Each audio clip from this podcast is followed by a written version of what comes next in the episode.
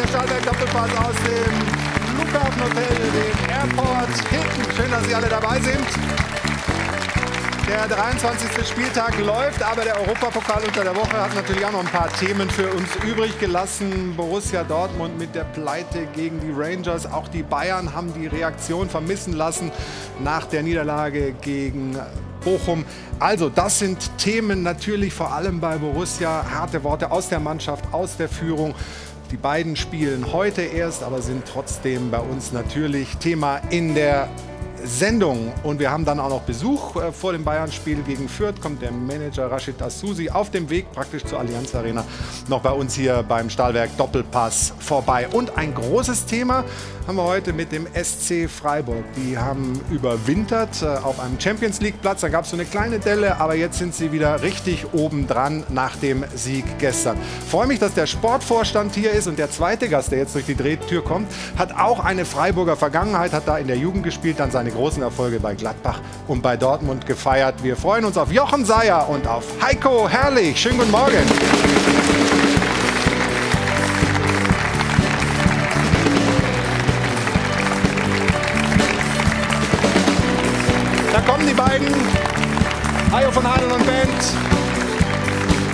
Begleiten sie musikalisch. Jochen, schönen guten Morgen. Heiko. Dreimal gedecktes Blau, sehr gut. Haben uns alle schick gemacht für den äh, Doppelpass. Ja, freue mich, dass äh, Sie den Weg hierher gefunden haben. Äh, der SC Freiburg, wie gut ist er denn jetzt eigentlich? Äh, wie stark seid ihr denn? Seid ihr jetzt schon so, ähm, dass ihr da zu Recht da oben dran seid?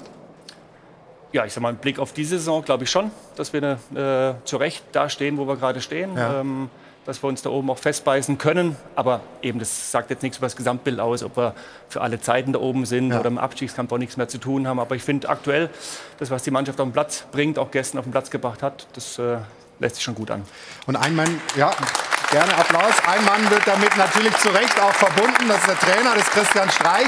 Da hat sich ja gestern auch so ein Kreis äh, geschlossen. Wenn wir die Bilder gerade sehen, das war vor zehn Jahren auch Augsburg. Das war sein erstes Spiel. Er sah schon noch ein bisschen jünger aus. Also der Zahn der Zeit, würde ich sagen, nagt jetzt nicht so richtig an ihm. Aber was für ein Weg. Wie schnell gingen die zehn Jahre rum eigentlich? Ja, es ist natürlich eine besondere Konstellation, ein besonderer Weg, den er genommen hat. Ähm, ich meine, ich komme jetzt auch in mein 20. Jahr beim SC Freiburg, also begleit die Konstellation auch schon so lange. Ähm, und klar, äh, intensive Arbeit und der Zahn der Zeit nagt auch etwas an ihm, ähm, aber er bringt halt alles ein, ja, von Tag zu Tag, von Jahr zu Jahr.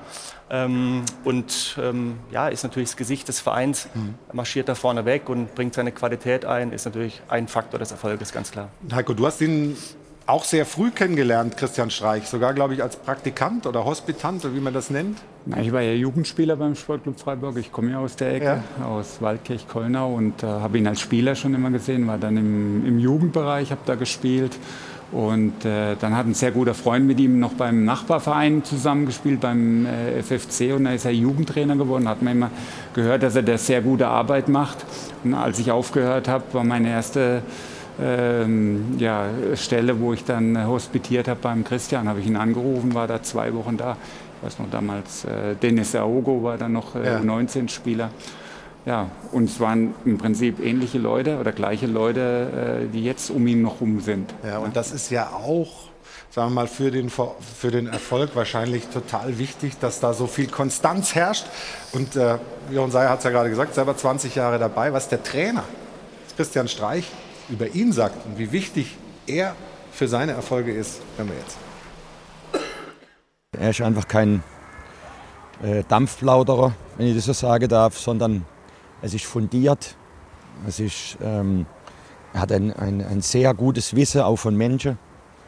Und äh, der Clemens mit dabei, alle anderen mit dabei, aber jetzt auch in der Clemens. Jeder hat seine Qualitäten bei uns, jeder hat auch Dinge, die er nicht so gut kann, aber die kann dann der andere besser und das wissen wir. Und das hilft natürlich sehr, weil in so einem Geschäft, ich wollte nicht arbeiten, irgendwo, wo du denkst, immer hast du Messer im Rücken. Würde ich, hätte ich keine Lust drauf. Und äh, das ist bei uns nicht der Fall, gar nicht. Und das äh, gibt dir Luft, weil es ist anstrengend genug in der Bundesliga zu, zu arbeiten, finde ich. Also es ist schön, aber es ist auch sehr anstrengend.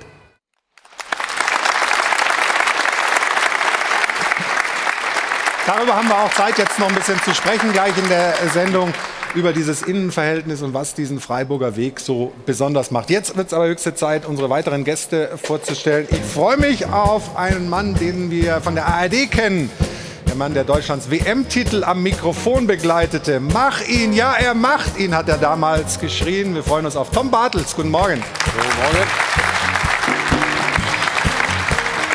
Kicker ist zu uns gekommen Carsten Schröter-Lorenz, auch da. Herzlich willkommen im Stahlberg Doppelpass.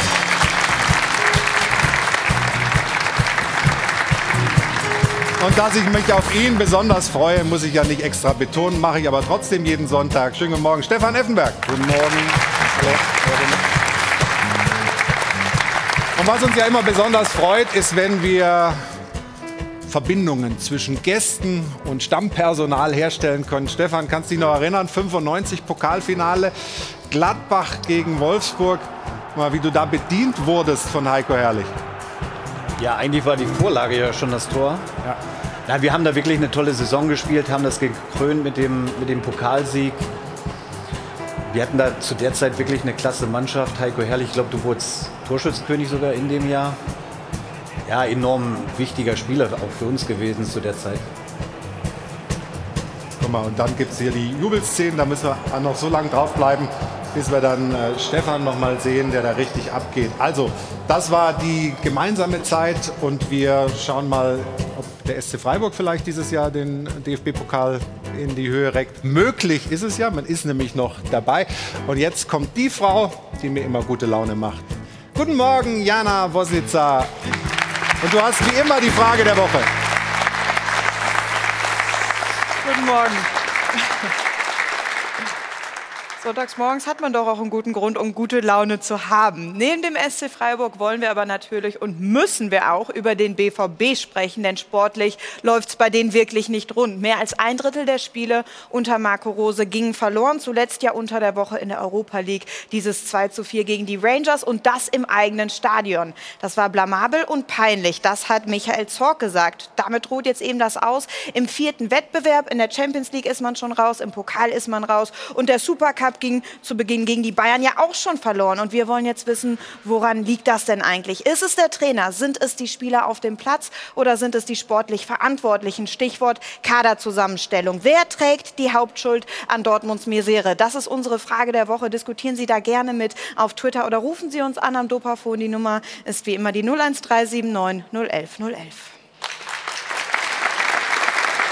Also Ihre Meinung ist gefragt oder freuen wir uns drauf, von Ihnen zu lesen oder zu hören. Wir setzen uns jetzt gleich in die Runde und beginnen mit dem SC Freiburg und wollen das Ganze natürlich auch filmisch einleiten. Die bescheidenen Freiburger. Und wie haben sie das geschafft, so langsam, Schritt für Schritt nach oben zu klettern im deutschen Fußball?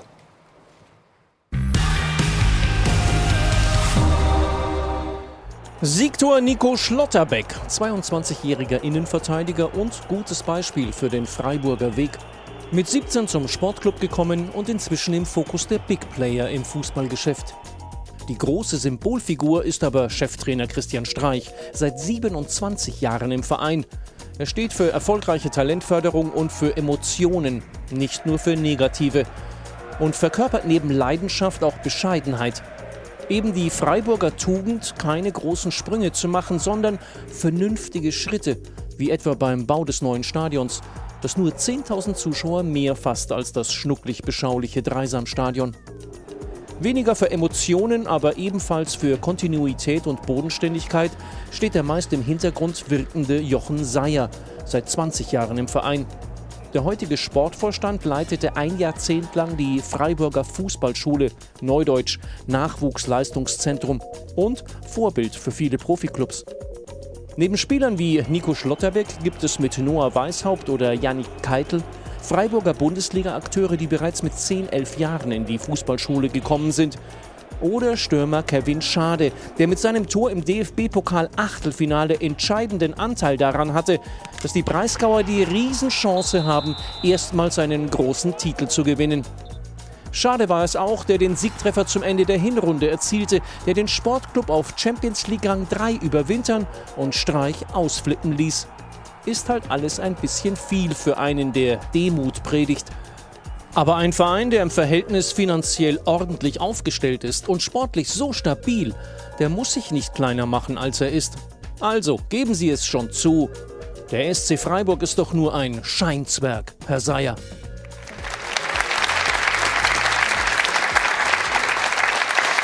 Ja, wie lange könnt ihr denn euer Licht noch so unter den Scheffel stellen?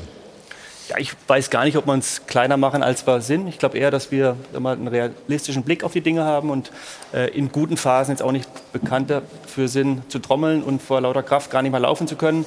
Aber eben in schwierigen Phasen jetzt auch nicht äh, alles einreißen, was wir langfristig aufgebaut haben. Von dem her glaube ich, was wir wirklich geschafft haben, ist so ein gesundes Mittelmaß ohne die ganz große Amplitude, die der Profifußball mitbringt, sagen wir auch medial mitbringt. Es gibt ja nur äh, Helden oder Deppen auf gut Deutsch, es gibt nichts mittendrin und wir haben, glaube ich, schon geschafft, Schritt für Schritt irgendwas mittendrin auch zu bedienen ähm, und über eine gute Zusammenarbeit äh, so einen Weg dann auch genommen zu haben. Aber so klein, auch was die Finanzen angeht, ist der SC Freiburg nicht, wie er vielleicht wahrgenommen wird im, im weiten äh, Fußball Deutschland, oder? Nee, nee, wir, also ich glaube, wir sind gesund. Ich glaube, ja. das ist äh, die Kernbotschaft und haben uns auch Schritt für Schritt auch entwickelt, haben jetzt auch mit dem Stadion, mit der neuen Infrastruktur natürlich neue Möglichkeiten, bessere Möglichkeiten, aber das war auch zehn Jahres Anlauf äh, dahin genommen und äh, jetzt versuchen wir trotzdem, sind wir gleicher Inhalt mit neuem Gewand, äh, weiterhin bei uns zu bleiben ähm, und keine verrückten Sachen zu machen, ähm, weil man auch sieht, es gibt genug Beispiele in der Bundesliga, es äh, verrückte Sachen bringen keinen Erfolg. Ähm, man kann auch 300 Millionen investieren ähm, und es ist kein nachhaltiger Erfolg planbar. Stefan, und der SC Freiburg ist nicht umsonst äh, für viele Vereine ein Vorbild. Ja, erstmal spielen sie einen total attraktiven Fußball. Ich habe euch ja schon des Öfteren gelobt, äh, auch zum Ende der Hinrunde. Und sie halten es ja konstant und sie arbeiten mit einer unglaublichen Ruhe, haben ein tolles Umfeld auch wenn es mal nicht so läuft, die letzten Spiel, fünf Spiele, fünf Punkte, es ist Ruhe im Verein und im Umfeld. Und ich glaube, auch das ist ein Fund für euch, eben in Ruhe auch weiterarbeiten zu können, um die Ergebnisse dann einzufahren. Also äh, ich glaube schon, dass wenn ihr so weitermacht in den letzten elf Spielen, dass international, also dass wir Freiburg auf jeden Fall international sehen werden. Und auch verdient, muss ich dazu sagen, Stand heute. Heiko, warum geht das in Freiburg, was anderswo scheinbar nicht funktioniert? Ist das der Standort oder sind das die handelnden Personen, die da schon so lange äh, dabei sind? Was ist da deine Sicht auf die Dinge? Also erstmal glaube ich, dass es wirklich ein gewachsenes äh, Konstrukt ist. Ich war in der Zeit Jugendspieler äh, vor der Finke-Ära und auch mit Volker Finke hat man dann wirklich äh, auch, das war ein Quantensprung. Man hat ja auch wirklich Fußball gespielt. Da haben Mannschaften wie, wie Borussia Dortmund 4-1 verloren oder Bayern München äh, 5-1. Uwe Wassmann damals äh, drei Tore äh, gemacht. Also das war spielerisch ein, ein, Quantensprung. Und das ist einfach gewachsen. Die, die, viele äh, Leute, die damals schon dabei waren, sind heute immer noch äh, dabei.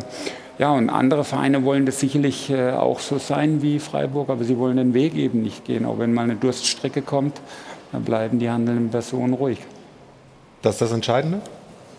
Ja, das Entscheidende ist tatsächlich, glaube ich, dass wenn du jetzt so einen Weg starten willst wie der SC Freiburg und, und bist schon in der Bundesliga und der zweiten Bundesliga, dann, dann tut es mehr weh. Dann musst du dem Umfeld vielleicht vermitteln, so eine Übergangsphase. Und sie haben sich natürlich aus dieser Phase Finke, dann mal Bundesliga, dann mal wieder zweite Bundesliga mit wenig Erwartungen in und um den Verein das erarbeitet mit guter Arbeit in Kombination Personen, die sich lange kennen, die gute Arbeit leisten und Ruhe und haben sich jetzt da nach oben gearbeitet. Und wenn du jetzt zum Beispiel, kommen wir glaube ich später drauf, Stuttgart sagst, auf einmal in diesem brodelnden Traditionsverein, wir machen jetzt den Freiburger Weg, dann ist das einfach auch sehr schmerzhaft und schwer zu vermitteln und ist gespannt, äh, man darf gespannt sein, ob die das durchhalten jetzt. Bleibt denn bei Freiburg auch das Umfeld so genügsam und sagt, wir, wir, wir haben jetzt äh, nach wie vor keine Ambitionen, dass wir dauernd oben dran sind oder wir gehen vielleicht auch noch mal wieder runter oder, oder äh, wie siehst du das dann? Meine Beobachtung ist, dass man in Freiburg total realistisch ist, auch im Umfeld. Die Stadt hat eben nun mal nur die Größe, die sie hat. Ja?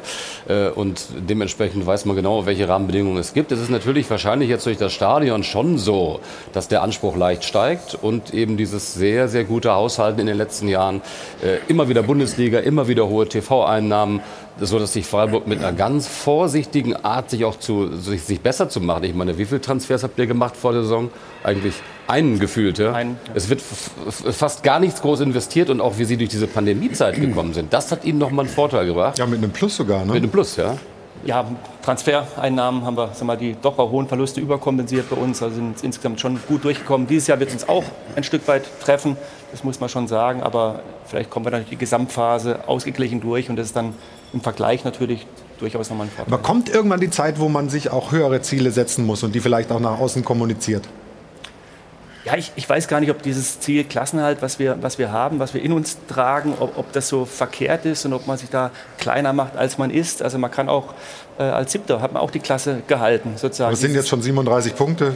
Ja, ja, mit 40 klar, bleibt man immer drin. werden wir es äh, aller Wahrscheinlichkeit nach, nach schaffen. Ja. Äh, und dann sind wir maximal ambitioniert. Das, das, ist doch eh klar, dass es nach innen, äh, in der Kabine, in, in der Ansprache, in der, in der Ausrichtung, auch gerade die jetzige Gruppe, ähm, die natürlich total hohe Ziele hat, mhm. die auch nach außen der eine oder andere auch formuliert. Ähm, und so muss es auch sein. Aber wir müssen ja als Verantwortliches dann doch in aller Ruhe auch begleiten und weiterhin realistischen Blick drauf haben, um Dinge auch abfedern zu mhm. können. Ich finde, Florian, das ist ähm, eigentlich Florian, gar nicht, oh, ja, wenn ich das so sage, wir kennen uns ja schon ein bisschen ja, länger, genau. ja, du kannst, kannst mich auch Thomas nennen.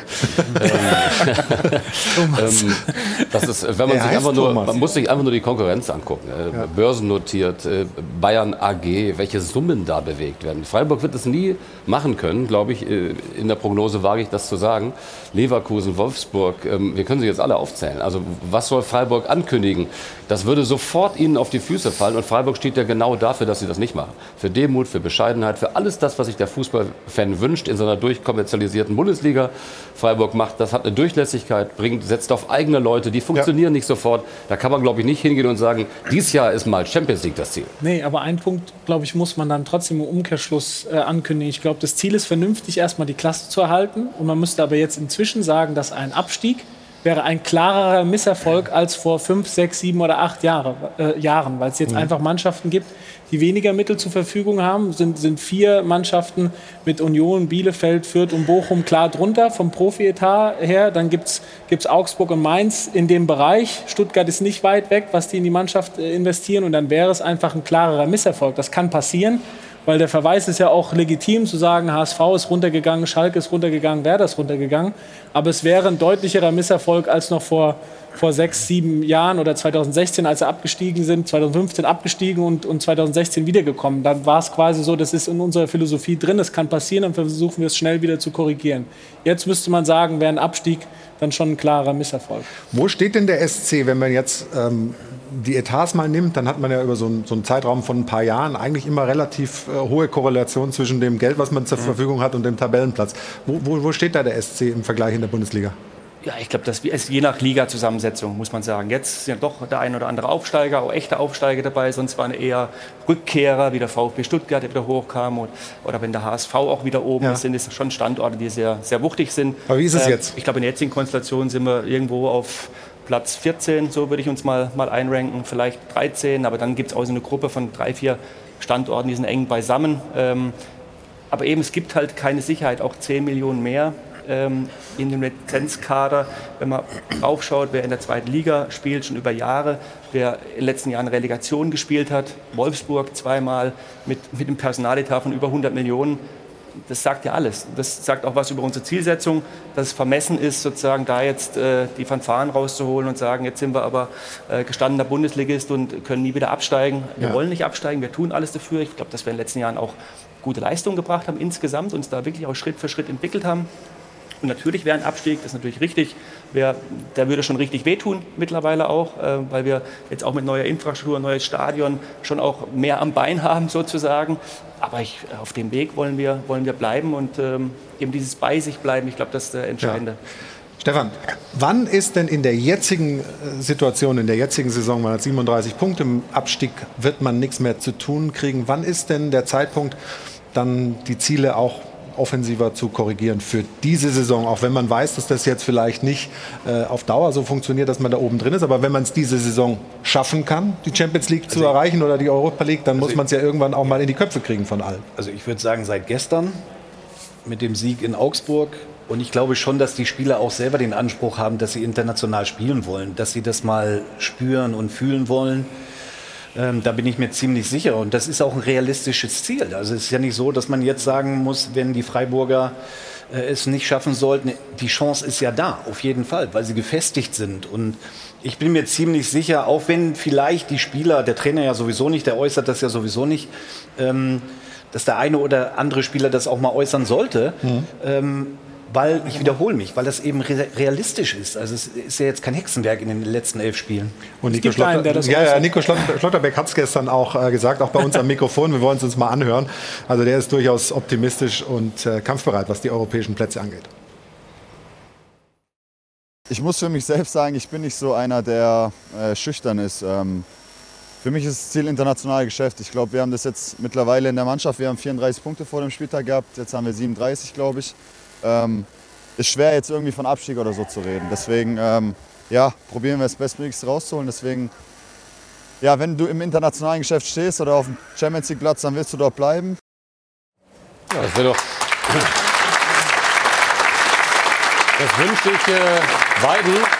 Jochen Seyer, dass er mit Nico Schlotterbeck dann noch ja, international spielt. Das wird ja auch gar nicht sprechen so wir natürlich sein. auch. Wo Und Nico Schlotterbeck nächstes Jahr international spielt. Tatsächlich hat ja auch der Trainer neulich mal im Interview bei uns angedeutet, dass er unglaublich gern noch mal international spielen würde. Also das ist noch eine Sehnsucht von Christian Streich, zu der er auch steht. Aber wenn man ihn darauf anspricht, jetzt, dann hat er es irgendwie nicht so richtig gerne. Auch das können wir natürlich noch mal einspielen. Diese Frage ist für mich am heutigen Tag relativ unangebracht, weil wir uns um ganz andere Dinge kümmern müssen. Wir müssen uns um unsere Qualität auf dem Platz kümmern. Und die ist heute in Ordnung gewesen und am nächsten Wochenende überprüfen wir es wieder, ob sie wieder in Ordnung ist. Aber wenn Spieler den Anspruch so für sich selbst... Die Spieler können äh, alles sagen. Ja. Wir sind frei. Ich gebe Ihnen die Antwort. Und die ja. Spieler, die sind jung, die, ja, können, die werden Ihnen dann irgendwelche Sachen sagen, die Ihnen in den Kopf kommen.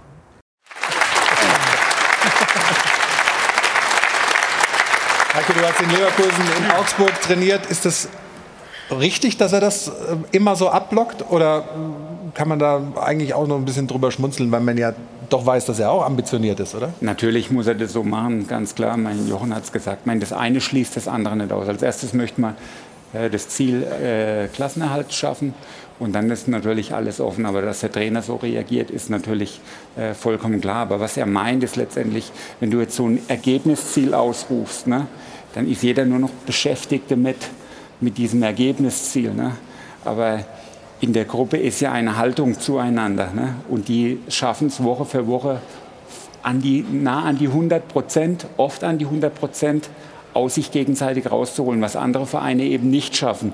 So. Und wenn du dich jetzt plötzlich nur noch beschäftigst mit den Ergebniszielen, dann verlierst du diese Vorsatzziele. Vorsatzziele, äh, was du dir an Silvester vornimmst, ich will nicht mehr trinken. Und verliere ich am 1. Später, Januar meistens ja, schon. Genau. Die Haltung zueinander und ich glaube, da sind sie ganz stark. Es sind viele Spieler, die, ja, die, die, auch äh, in der zweiten Mannschaft zusammengespielt haben. Und äh, wenn sie den Weg beibehalten, und da achtet er natürlich drauf, dann haben die auch die Möglichkeit, dieses Ziel zu erreichen. Aber er will das natürlich genauso schaffen, ist doch vollkommen klar. Und die Truppe ist stark genug?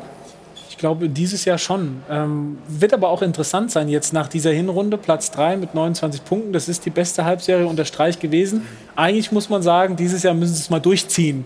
Ja, ist natürlich nicht leicht, äh, äh, aber die letzten beiden Saisons, äh, letztes Jahr Zehnter, davor Achter, gab es Phasen, wo sie, sag ich mal so, auch oben mit dran waren und dann gab es Schwächephasen, wo sie es dann nicht geschafft haben. Aber eigentlich dieses Jahr gibt es die besten Voraussetzungen, selber gelegt. Aber das ist ja der, der, entscheidende Punkt. Wir waren öfters, haben uns mal oben festgebissen, kurzzeitig. Dann waren wir immer an so einem Punkt, wenn wir jetzt nochmal nachlegen können, jetzt nochmal Qualität entwickeln können, dann sind wir dabei in der, in der Situation, haben es aber nie geschafft. So, und wenn Spieler dementsprechend selbstbewusst auftreten, ist das, ist das wunderbar. Sie müssen sich dann aber auch dran messen lassen, äh, dann natürlich an die 100 Prozent zu kommen ähm, am Wochenende, weil wir ja auch wissen, wenn wir alle auf dem Platz haben, richtige Qualität entwickeln können, dann können wir uns da festbeißen.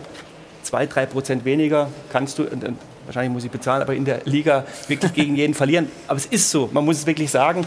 Der Tabellenstand hat null Bedeutung, hat, hat, null Bedeutung fürs Spielergebnis. Ähm, ja. Deswegen ist die Kombination genau richtig. Wir machen eine kurze Unterbrechung, Tom. Äh, behalt deinen Gedanken. Das schaffst du über die äh, Werbepause hinweg. Schmeiß das Geld schon weg. Also so, wir haben doch gerade gehört, dass es nicht so äh, üppig sitzt. Genau. Nein, also ähm, die drei Euro wirft er gleich rein, Jochen Seyer. Und wir sprechen gleich weiter über den SC Freiburg. Es gibt ja noch eine Riesenchance in dieser Saison, auch im DFB-Pokal äh, was äh, zu reißen. Vielleicht mal einen Titel zu gewinnen. Warum denn nicht? Darüber sprechen wir gleich. Und für Sie der Hinweis, der Dopa ist on Tour. Da gibt es am 21. Äh, noch Karten zu gewinnen mit unserem Partner AVD. Viel Erfolg, wenn Sie anrufen. Ähm, lohnt sich auf jeden Fall. In Frankfurt ist diese Veranstaltung und vielleicht haben Sie ja Glück. Und nach der Werbung machen wir weiter hier in der Runde mit unserem Thema SC Freiburg. Und äh, Jochen, bitte, wir wollen es glaube ich auch sehen, dass das Geld wirklich auch im Schweinchen landet. Also, kurze Unterbrechung, dann gleich mehr aus dem Stahlwerk Doppelpass. Bis gleich.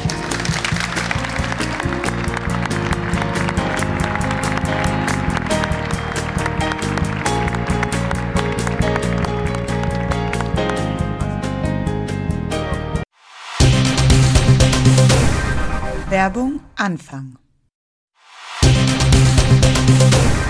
Werbung Ende.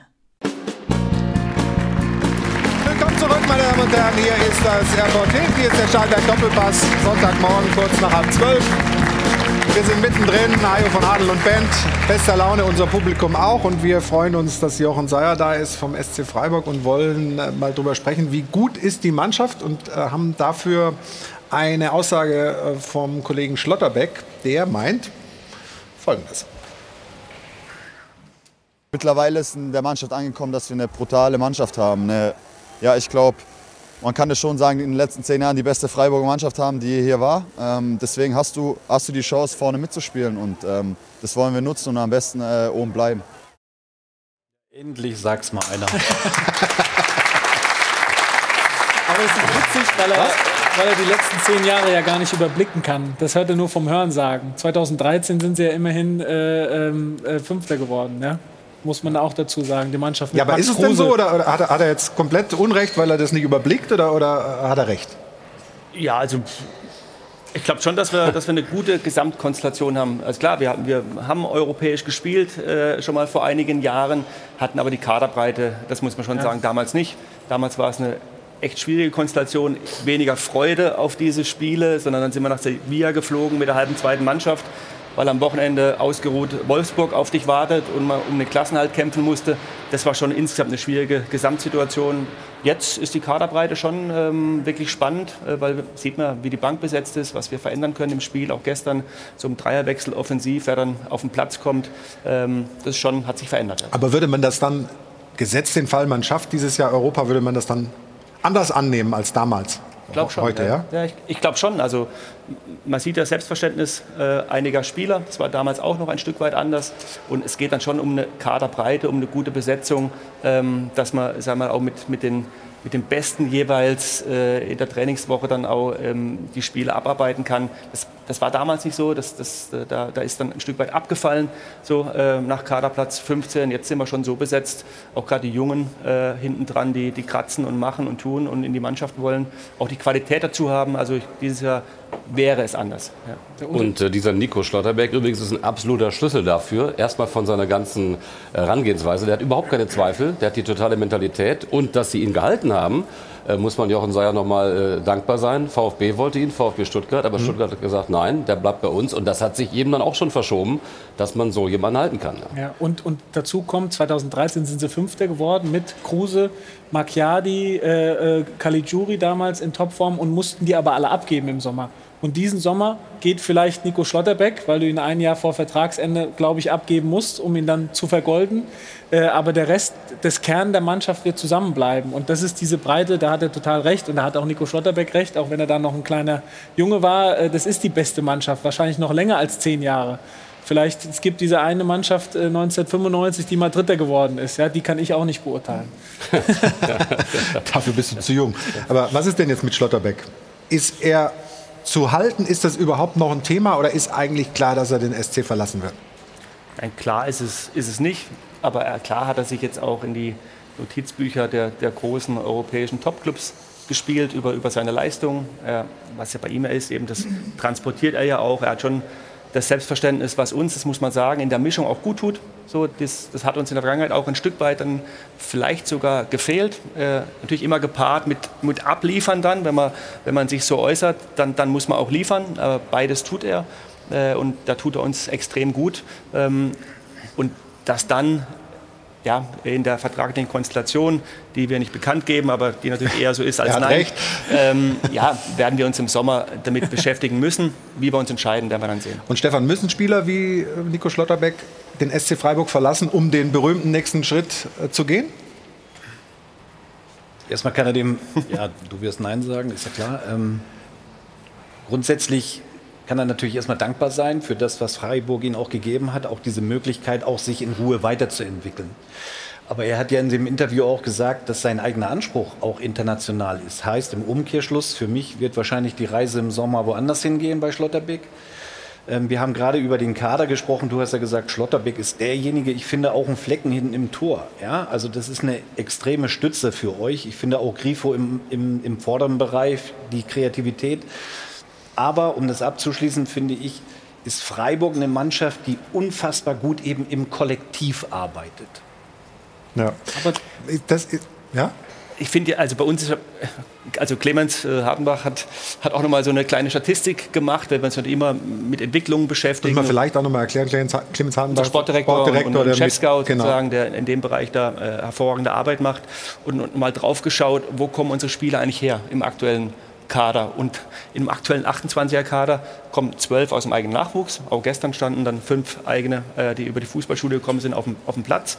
Aber nur zwei von dem 28er-Kader haben wir aus der ersten Bundesliga geholt. Und das war Nils Petersen und jetzt äh, Maxi Eggestein. Und auch Nils war damals jetzt kein Stammspieler in dem Sinne. Und sonst sind sie eher andere Wege. Flecken wird, wird gerade genannt, aus Duisburg, viele aus der zweiten Liga, aus Sandhausen, Kübi, auch Vincenzo Grifo haben wir ähm, aus der zweiten Liga geholt, hat er gespielt vorher, auch wenn er Hoffenheim gehört hatte.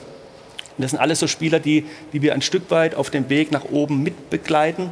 Ähm, und das ist schon spannend, weil für mich ehrlicherweise hat es sich ein bisschen anders angefühlt. Wenn man es aber mehr tatsächlich durchgeht, ähm, ist nicht so, dass wir irgendwo die Bundesligaspieler rauspicken, sondern bei uns haben sie eher einen anderen Weg genommen, einen anderen Entwicklungsweg, eher so dieses entwicklungsfähig geholt und dann mit nach oben begleitet und eine, eine Qualität entwickelt über die Jahre. Und Heiko natürlich ein Trainer, der Spieler auch entwickelt und besser macht dann, wenn sie da sind, oder? Absolut. Man, äh, die Statistik sagt ja eigentlich alles und das ja nicht nur dieses Jahr, sondern die letzten Jahre. Ne? Und Christian Streich hat wirklich da, äh, die Spieler weiterentwickelt. Das muss man ganz klar sagen. Christian Streich und sein Trainerteam, das, das muss man glaube ich sagen. Ne? Ja. Also Vossler und Bayer und wer da alles dazugehört. Genau. Und was, was glaube ich viele nicht so wissen, ist, dass das keine Oase der Ruhe und der Glückseligkeit ist. Also wenn man mit Christian Streich wird hart gearbeitet, das ist schon klar. Nee, vor allem den kracht's da. Also ja. Christian äh, Streich hinterfragt die Qualität jedes einzelnen Spielers. Der kann dir jede Stärke, Schwäche in, im, im Revat darlegen und arbeitet mit denen aber akribisch daran. Und er ist unfassbarst ehrgeizig.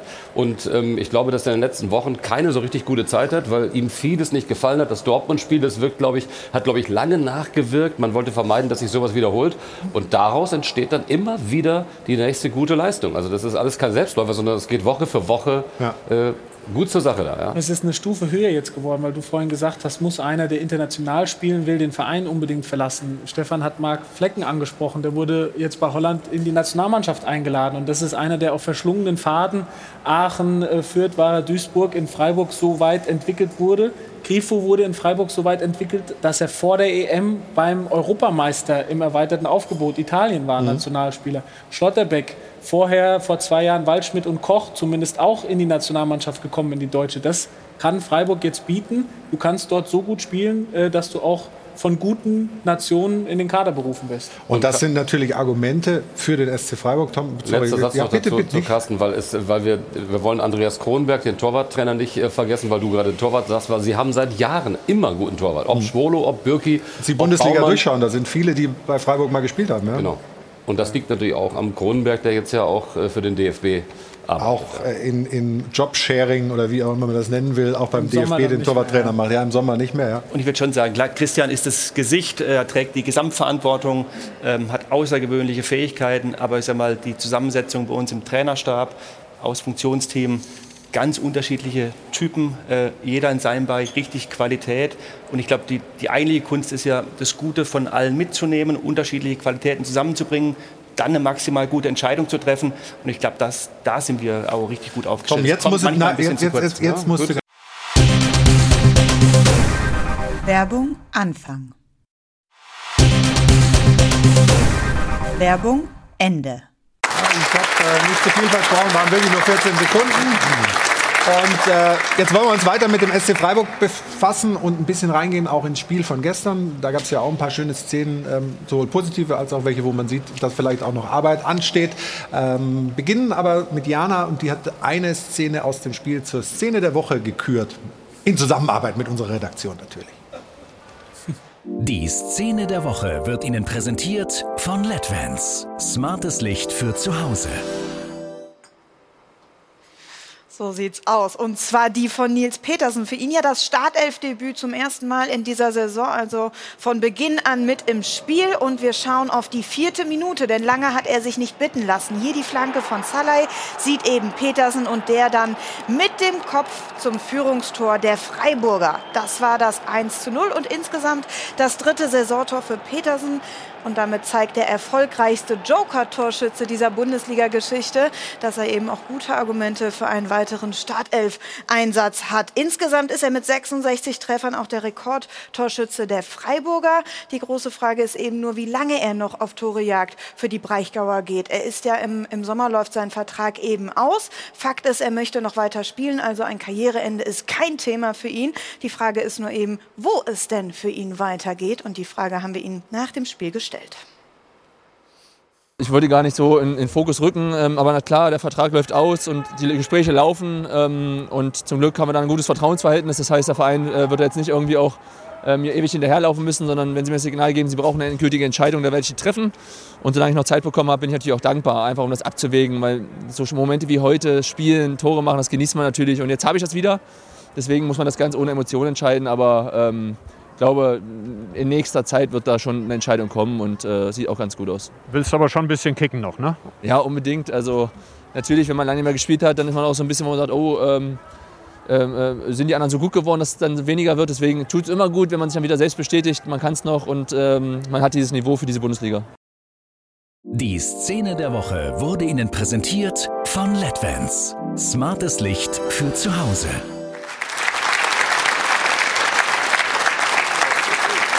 Kann er denn diese Ziele beim SC Freiburg erreichen, also auch regelmäßig zu spielen? Wie gesagt, war sein erster Startelf-Einsatz in dieser Saison, ist jetzt körperlich auch wieder da. Ähm ja, ich glaube, das ist die, die Grundvoraussetzung, dass, dass Nils immer das, das Gefühl hat, wir, in der Box, im Strafraum ein, ein ganz außergewöhnlicher Abschlussspieler ist. Ähm, das ist ja, also das wissen wir, das weiß er, das wissen alle. Ähm, aber er muss halt insgesamt auch in einem Top-Zustand sein, dann ähm, körperlich. Er hat lange Verletzungen gehabt in dem Jahr auch, hat sich ein bisschen schwer getan. Ähm, und ich finde auch die, die Vertragsthematik, also er, er, muss für sich einfach ähm, entscheiden, äh, wie so der nächste Schritt für ihn auch, auch sein kann. Er hat natürlich ein bisschen gehadert, hat er auch zum Ausdruck gebracht mit Einsatzzeiten. Ähm, aber wir haben frühzeitig signalisiert, sind mit ihm in, in, in ganz äh, vertrauensvollen Gesprächen, haben früh signalisiert, dass, dass wir uns vorstellen können, sagen wir, auch noch den Vertrag zu verlängern. Und was Herr Nils dann wirklich auch auszeichnet, in, in, der für ihn schwierigen Phase hat er nicht direkt eingeloggt, sondern gesagt, ich, ich muss es mal sacken lassen, ich, ich will mich insgesamt damit beschäftigen. Ich will, wenn ich weitermache, sag mal, dann auch eine, eine, eine wichtige Rolle spielen für mich selber, ähm, weil nichts wäre einfacher, als einfach seinen Vertrag zu verlängern, ähm, um, um zu gucken, weiterzuspielen, sondern das, das ist total löblich und das hat mir auch total gefallen. Ich war ähm, ganz intensiv mit ihm im Austausch, bin es immer noch und ähm, ich glaube, so Momente wie jetzt, wie jetzt gestern, ähm, die, die helfen natürlich ja, für ihn, so auch für das eigene Gefühl wieder wichtig zu sein, auch für die Mannschaft wichtig zu sein. Und ähm, ja, wir haben jetzt auch keinen Druck gemacht, wir haben gesagt, lass es, lass, nimm es mit für dich, triff für dich selber eine gute Entscheidung ähm, und ja, die wird dann in den nächsten Wochen auch getroffen werden. Okay, gehen wir mal ins Spiel rein, äh, Stefan. Zweites Tor äh, der Freiburger, wir haben es vorhin schon mal ganz kurz gesehen. Ähm, Schlotterbeck und mal wieder ein Tor nach einem Standard. Das ist ja eine herausragende Stärke des SC Freiburg. Absolut, hier sehen wir das in dem Standbild, dass eigentlich ähm, Dorsch guckt. Äh genau, der hat alles im Blick überlegt jetzt kurz, weil Günther über rechts kommt und Günther Ja. ist natürlich ein perfekter Linksfuß, dass Dorsch wahrscheinlich gedacht hat, in der Sekunde, ja, mit rechts kann er nicht wirklich äh, gefährlich werden. Und deswegen hat er ihn ziehen lassen. Und das haben die Freiburger ausgespielt. Ja, natürlich ein bisschen glücklich, aber Glück gehört auch dazu. Muss der Torwart natürlich halten. Ähm, aber ich glaube, dass, Günther, dass sie Günther eben nicht auf dem Schirm hatten, weil er eben permanent über die linke Seite kommt. Ich glaube, das war die Sekunde. Ja, ja. Gut, gute Variante, weil normalerweise auch Günni einer ist, der aus der Position den Ball auch gut reinschlagen kann, sozusagen mit Zug aufs, aufs lange Eck. Ähm, und dann verpassen sie die, die, die eine Sekunde. Ähm, und dann, ja, äh, ist Nico auch mal, dann, nicht auch mal, aber ist auch torgefährlich. Ähm, so den Anspruch, den er dann Wir haben das mal, gehört, dieses auch mal. äh, nach dem. Spiel. Nein, das brauchen wir auch. Wir brauchen ähm, aus dem Zentrum auf der 6 und auch die Innenverteidiger müssen bei uns auch torgefährlich sein, vielleicht auch noch ein Stück weit torgefährlicher. Ähm, von dem her total erfreulich. Gibt's, gibt's eigentlich ein Preisschild für ihn? Nee. nee. Verhandelt. Wenn es eins 30? gäbe, dann muss ich so hochhängen, äh, dass es unrealistisch wird. Nein, es, es wird dann auch da. Wir sind im, im, im guten Gespräch. Wir haben, haben uns, bemühen uns immer noch. Ja, noch aber wenn man einen jungen Vertrag- Nationalspieler verkauft, der, die, die haben ja einen gewissen Wert hat er schon, ne? Ja, absolut. Er ist äh, ein extrem werthaltiger Spieler. Bei ihm ist es auch wirklich so, dass er noch richtig Luft hat, richtig Potenzial hat. Ähm, das ist eigentlich das erste Jahr, wo er jetzt ähm, auf dem Platz steht und, und bei uns auch, auch ja, regelmäßig spielt und, und liefert und auch verletzungsfrei ist. Bei Union hat er auch gespielt, hat aber eine lange Verletzung gehabt. Ähm, und er hat noch, noch richtig Potenzial, ist noch lange nicht am Ende. Und dann wird es darauf ankommen, wer, wer anklopft. Und ich habe schon auch das eine oder das andere haben doch Gespräch. schon einige, oder? Ja, meine ich ja. Aber Ach so, dann okay. je nach Kategorie ist dann, deswegen ist ein Preisschild schwierig. Es kann Wäre wäre- wäre einer für Dortmund? Also würde er der, dem Dortmund dann helfen, Eiko? Äh, ja, du warst im Stadion gegen Rangers, also da gab es ja durchaus ein paar Lücken hinten. Ja, also erstmal ist es grundsätzlich so, so wie er sich vorher geäußert hat. Ich meine, in den Mannschaften, wo wir früher Erfolg hatten, ob in Leverkusen oder in Gladbach oder in Dortmund, kam eigentlich der Druck, Titel zu holen oder was zu holen oder was zu erreichen. Nicht von der Presse, nicht vom Trainer, äh, nicht von den Zuschauern, sondern das kam aus der Mannschaft. Ich kann mich erinnern, wir waren äh, damals in Mönchengladbach. Das Jahr vor Stefan sind wir Zwölfter geworden, da waren die alle schon da, die Flipsen, die Herrlichs, die Hochstädters, die Fachs. Und dann kam Effe dazu und das, er hat dann den Unterschied gemacht. Weil er hat dann schon mehr eingefordert und alle wollten mehr geben. Und die Konstellation ist jetzt im Prinzip ideal. Der Druck kommt aus der Mannschaft. Die feuern sich gegenseitig. Die wollen, ähnlich wie Kimmich, Sané äh, den gepackt hat, dass was funktioniert. Und deshalb glaube ich auch wirklich, äh, dass dieses Jahr äh, äh, das Ziel erreicht werden können. Und dann wird sich auch die, die Petersen-Geschichte vielleicht dann ändern, weil wenn du dann international spielst, ist es ein ganz anderes Spiel, ein ganz anderer Rhythmus, wo viele Spieler, wo du 20, 22 Mann oft zum Einsatz kommen. Jetzt aber nochmal zurück zu der Frage. Ich bin- bin- bin ganz beruhigt, Ich weil ich wollte vergessen. gerade sagen, ja, das, ist, das sind genau die. Typen, die vielleicht gerade in Dortmund auch fehlen, äh, weil du spielst eigentlich, in Anführungsstrichen, eine, eine, eine gute Saison, bist Zweiter. Äh, bist letztes Jahr unter Terzic Pokalsieger geworden. Du hast eigentlich einmal dieses Gefühl gehabt, bist eigentlich angefixt, einen Titel zu holen, wo du eigentlich denkst, jetzt hat es die Mannschaft kapiert und willst es nochmal haben. Willst es nochmal diesen Titel haben? Und dann scheidest du gegen St. Pauli äh, aus im Pokal, obwohl Bayern München schon weg ist und schaffst es nicht mehr, dieses Ziel zu erreichen. Und auch wenn du lieber gern Champions League weiterspielen würdest, ist Euroleague ja auch, das sind ja auch tolle Mannschaften, wo du noch einen Titel erreichen kannst. Und dann so ein Auftritt, äh, das ist natürlich wirklich schade, wenn du jetzt die letzten beiden Spiele siehst, äh, zwei, äh, neun Gegentore ähm, zu Hause, das ist dann einfach zu viel. Und so Spieler würden dann natürlich gut tun. Die Jetzt da- kommt er auf die Antwort zur Frage. Ich, ich, ich sage sogar, auch Bayern wäre gut beraten, beide. Dortmund Ah. und Bayern wären gut beraten, äh, sich mit ihm, mit dem Transfer von Schotter Da wollte ich den Stefan noch mal reinnehmen, weil das ist ja, das ist Zum ja, da wird Ja, halt immer, immer mit dem BVB nur in Verbindung gebracht, aber auch bei Bayern, Niki Süle äh, geht na, nach Dortmund, da ist auch in der Innenverteidigung jetzt nicht alles nur gerade in bester Ordnung momentan. Ist der schon auf der, auf, auf, auf der Leistungsklasse äh, Nico Schlotterbeck, dass er bei ist ja Bayern in helfen der, könnte? Er ist ja noch in der Entwicklung, aber warum nicht so einen Schritt gehen? Also ich war auch relativ jung, wo ich den Schritt FC, zum FC Bayern gegangen bin. Äh, grundsätzlich, wenn du gestärkt bist und auch selbstbewusst bist, und das ist Schlotterbeck, das hat er ja gerade auch in dem Interview gezeigt, dann, dann spricht auch nichts gegen Bayern München, das muss ich mal dazu sagen. Und wenn er sich in, wenn er die Möglichkeit hat, wovon ich ausgehe, Dortmund, Bayern München, Wenn er sich dann hinsetzt und mal überlegt, ein Spieler will ja auch Titel gewinnen, dann kann er nicht nach Dortmund, dann muss er nach München. Allerdings wird er Ich glaube, die Freiburger werden so gute Angebote kriegen, dass sie ihn nicht halten können werden. Das schätze ich, aber wenn ich das noch sagen darf, ich finde trotzdem das Besondere an dem Tor ist ja jetzt nicht der Abschluss von Schlotterbeck, sondern dass sie das über Günther vorbereiten. Sie haben überragende, schießen mit die besten Standards der ganzen Liga mit, mit Ich glaube, sie haben 18 Standardtore von 36. So, Günther also die und. Grifo. Sind, glaube fast 50 Prozent. So, und dann machen sie aber trotzdem immer noch einen drauf, weil damit kannst du nicht rechnen, dass Christian Günther da rechts durchläuft. Das muss sich aber jemand aus dem Trainerteam so überlegt haben. Das ist sicher nicht spontan entstanden. Und das ist Freiburg. Immer den Schritt weiter und ein bisschen schlauer. Und das seit Jahren. Lars Seit Vossler Jahren, war ja genau. 2014 auch für Yogi dann mit, oder Stimmt. die haben sich zusammengesetzt, um Standardsituationen damit einzustudieren, dass du später Weltmeister geworden bist. Also, da haben wir einen Anknüpfungspunkt, machen wir gleich. Nach der Pause noch mal ein bisschen. Christian Streich hat den Vertrag verlängert. Auch da wird ja immer ein großes Geheimnis drum gemacht. Wie lange will. Ja, verlängert. ja, dann nicht. Also, das werden wir gleich besprechen mit Jochen Seyer und äh, freuen uns, dass wir hier so eine lebendige Runde haben. Und wir äh, kriegen gleich noch Besuch. Rashid Asusi ist mittlerweile in the house. Genau, wird in der Maske noch ein bisschen abgepudert. Und dann ist er vor dem Spiel der Vierter hier in der Allianz Arena gegen die Bayern gleich bei uns in der Runde. Und jetzt gibt es 100.000 Euro für vielleicht genau Sie mitmachen und gewinnen. Viel Glück, bis gleich.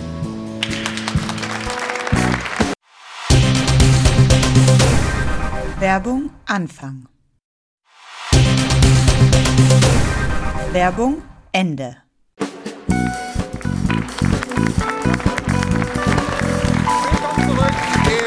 Hilton am Münchner Flughafen. Hier ist der Stahlberg Doppelpass. Wir haben schon ein bisschen vorbereitet. Der Platz für Rashid Asusi ist schon da. Tom ist ein bisschen weggerückt von mir, Jochen Seyer auch. Aber kein Problem, wir bleiben trotzdem noch beim SC Freiburg. Ein Thema, was durchaus bewegt. Auch im Netz hat äh, Jana Wosnitzer festgestellt. Und wir können festhalten, Jochen, einen Titel hat der SC Freiburg schon gewonnen und das ist der des sympathischsten Vereins in der Fußball-Bundesliga, zumindest wenn es nach den Fans geht. Durchweg positive Stimmen aus dem Netz. Paul sagt, ich würde Freiburg den DFB-Pokal sowas von gönnen. Volker findet, sei ja genau wie die Außendarstellung des gesamten SC Freiburg unaufgeregt, reflektiert, bescheiden und sympathisch. Wer Freiburg den Erfolg nicht gönnt und ihnen etwas Böses will, der hat den Fußball nie geliebt die Philosophie des SC Freiburg und dazu dann die Möglichkeiten des BVB. Das wäre dann auch ein Fall für Lederhosen aus. Und dann zum Abschluss noch, noch Freiburg ist die Antithese zum Big City Club aus Berlin, der Hertha. Und ich glaube, Flo, das ist auch die perfekte Überleitung für dich. Dankeschön, ja, und das war sozusagen aus dem Netz die ultimative Lobhudelei.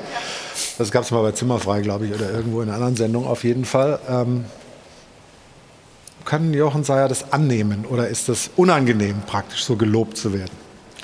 Nee, also unangenehm. Es gibt unangenehmere Dinge, glaube ich, als, als gelobt zu werden. Aber auch da der Umgang wieder. Ich glaube schon, dass wir uns über die letzten Jahre was erarbeitet haben, auch in der Außendarstellung. Natürlich spielt Christian da auch eine, eine zentrale Rolle, das, muss man ja auch sagen, äh, in der Außendarstellung, auch mit seinen Pressekonferenzen. Ähm, aber ich glaube schon, dass die Vereinskultur, äh, die wir uns über viele, viele Jahre dann auch erarbeitet haben, dass die auch ausstrahlt. Und ähm, eben das müssen wir schaffen, dass wir auch auf so einem schrittweisen Wachstumskurs uns genau diese Komponente auch behalten.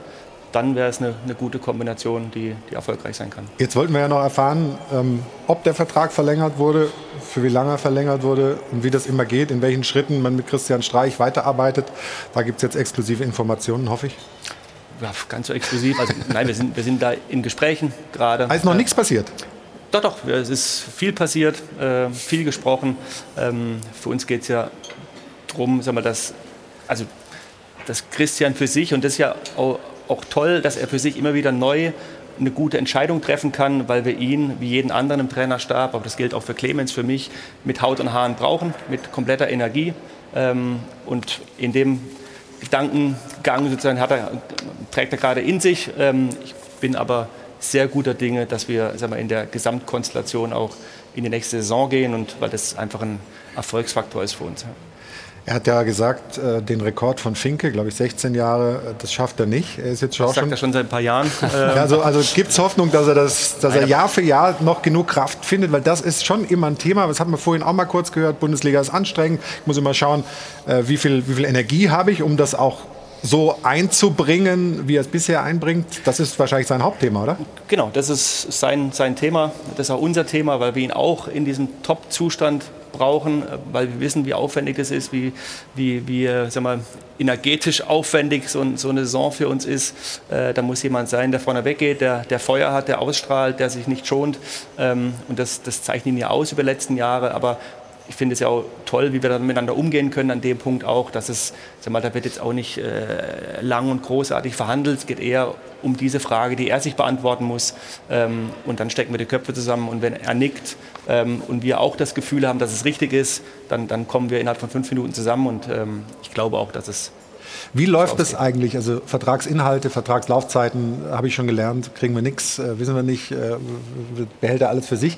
Gibt es Verträge oder ist das ein Handschlagverhältnis bei euch? Ja, na, ernsthaft, das kann ja, ist ja möglich. Ich glaube, das gab es früher auch schon mal unter, unter Stocker, äh, die Handschlagsverträge. Aber nein, natürlich hat er ein ordentliches Vertragsverhältnis. Aber er hat es ja selber auch gesagt, in den letzten Jahren einfach von, von Jahr zu Jahr dann auch wieder abgeschlossen. Ähm, und das ist auch alles gut, auch für mich oder für, für uns, dass wir es dann unaufgeregt auch so, so machen können.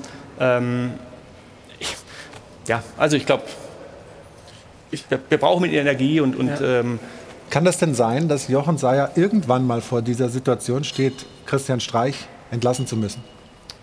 ja, entlassen zu müssen, weiß ich nicht, hoffe ich natürlich nicht, aber ich sage mal, auch die viel zitierte Kontinuität ist ja kein Selbstzweck. Wir sind wirklich der Überzeugung, dass wir in der Konstellation, auch damals beim Abstieg, die größten Erfolgsaussichten haben, wieder zurückzukommen, weil wir ihn kennen, wir uns gegenseitig innen auswendig kennen, wir die Konstellation im Trainerstab ähm, kennen und ähm, von dem her immer mit voller Überzeugung auch diesen Weg gegangen. Natürlich hält sie ihm auch den Rücken frei, aber ich sage mal, diese Kurzfristigkeit der Verträge ist für ihn ja, und deswegen machen wir es auch so, eher Entlastung, weil er nicht das Gefühl hat, er hat so einen riesen Rucksack auf. Der Rucksack ist für uns alle eh groß genug, wir sind Ja. alle schon lange dabei und ähm, es wurde ja auch ein Stück weit zum eigenen Projekt. Das ist jetzt mehr als eine Anstellung, ähm, von dem her versuchen wir da ein bisschen Gewicht aus dem Rucksack zu nehmen, wenn wir dann einfach von Jahr zu Jahr uns entlanghangeln und ins die Augen schauen, dann eine gute Entscheidung treffen. Jetzt hat er es ja gesagt, quasi verklausuliert. Ja. Sie machen nur noch Einjahresverträge und ich habe ihn auch im, im, im Interview zu dem 10-Jahres-Jubiläum gefragt und es ist ganz interessant, der macht das dann schon auch alleine. Also vor ein paar Jahren gab es noch mal einen Rechtsbeistand oder wie man das nennen will, der mal über die Verträge geguckt hat und jetzt, er hat es ja auch gesagt, da wird nicht mehr groß verhandelt über, über irgendwie die Zahlen, das ist klar, sondern wenn er der vollen Überzeugung ist, ein Jahr weiter mit dieser Energie, dann wird das Ding unterschrieben und dann ist die Prozedur auch vorbei. Und Christian Streich wird man niemals entlassen müssen in Freiburg. Der würde immer von sich aus den Weg frei machen. Das ist ganz klar. Wenn er meint, er hat die Energie nicht mehr, dann wird er das Jochen Seyer früh genug selbst sagen. Also die Thematik wird sich, glaube ich, mit Sicherheit nie stellen. Also ich glaube, wir trauen uns insgesamt zu, dass wir der Zeitpunkt wieder kommen, auch, auch für mich irgendwann, für Clemens irgendwann, für Christian irgendwann, dass wir es aber auch in der Phase dann gut miteinander hinkriegen, dass, es, dass wir nicht einreißen, was wir über viele, viele Jahre aufgebaut haben, egal wie es dann sportlich steht, ob die Energie ganz weg ist, weil man viel verliert, wie auch immer. Ich glaube, das, ähm, das besprechen wir ja auch, dass wir uns das zutrauen, ähm, dass wir einfach das nicht kaputt macht äh, ähm, und das nicht der letzte Eindruck, wenn er dann so kommen würde. So Hm. ist es ja meistens im Fußball. Es geht immer blöde aus, man ist erfolgreich, macht weiter, ist erfolgreich und irgendwann rumst weil es nicht erfolgreich war und dann bleibt das hängen und alles ist kaputt.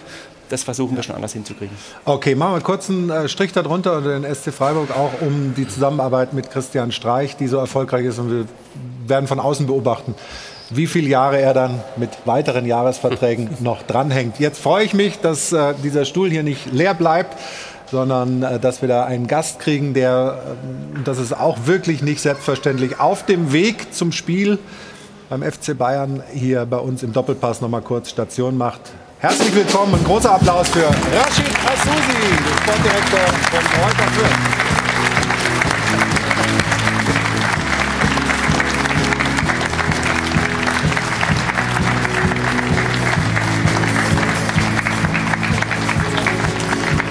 Servus. Also, 15.30 richtig, ne? Spielt ihr in der Alli- Allianz Arena? Hat der, hat der Mannschaftsbus kurz gehalten oder wie, wie, wie, wie, wie war das? Nein, das ist äh, irgendwann in, an einem bestimmten Alter, ich glaube, Jochen kennt das auch, ähm, fährt man immer Äh, nicht mit der Mannschaft, die sind gestern schon losgefahren. Ich bin heute privat und habe gedacht, ich mache nochmal einen Abstecher zu euch. Ja, wirklich toll. Freut uns, freut uns sehr. Ähm, was wird das heute?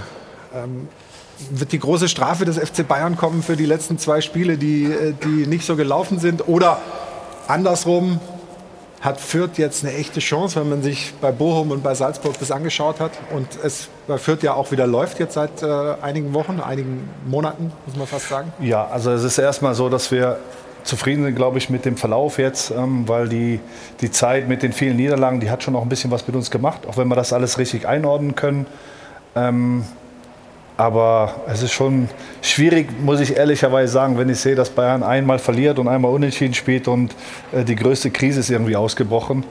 Ähm, Finde ich nicht, äh, muss ich ehrlich sagen, nicht, kann ich nicht ganz einordnen. Ich weiß, dass da natürlich ähm, die Trauben sehr hoch hängen in München, aber ja, ich weiß nicht, ob es gut für uns ist. Es ist schön, dass äh, du gleich Geld mitbringst. Die Trauben hängen hoch, sind drei Euro wert.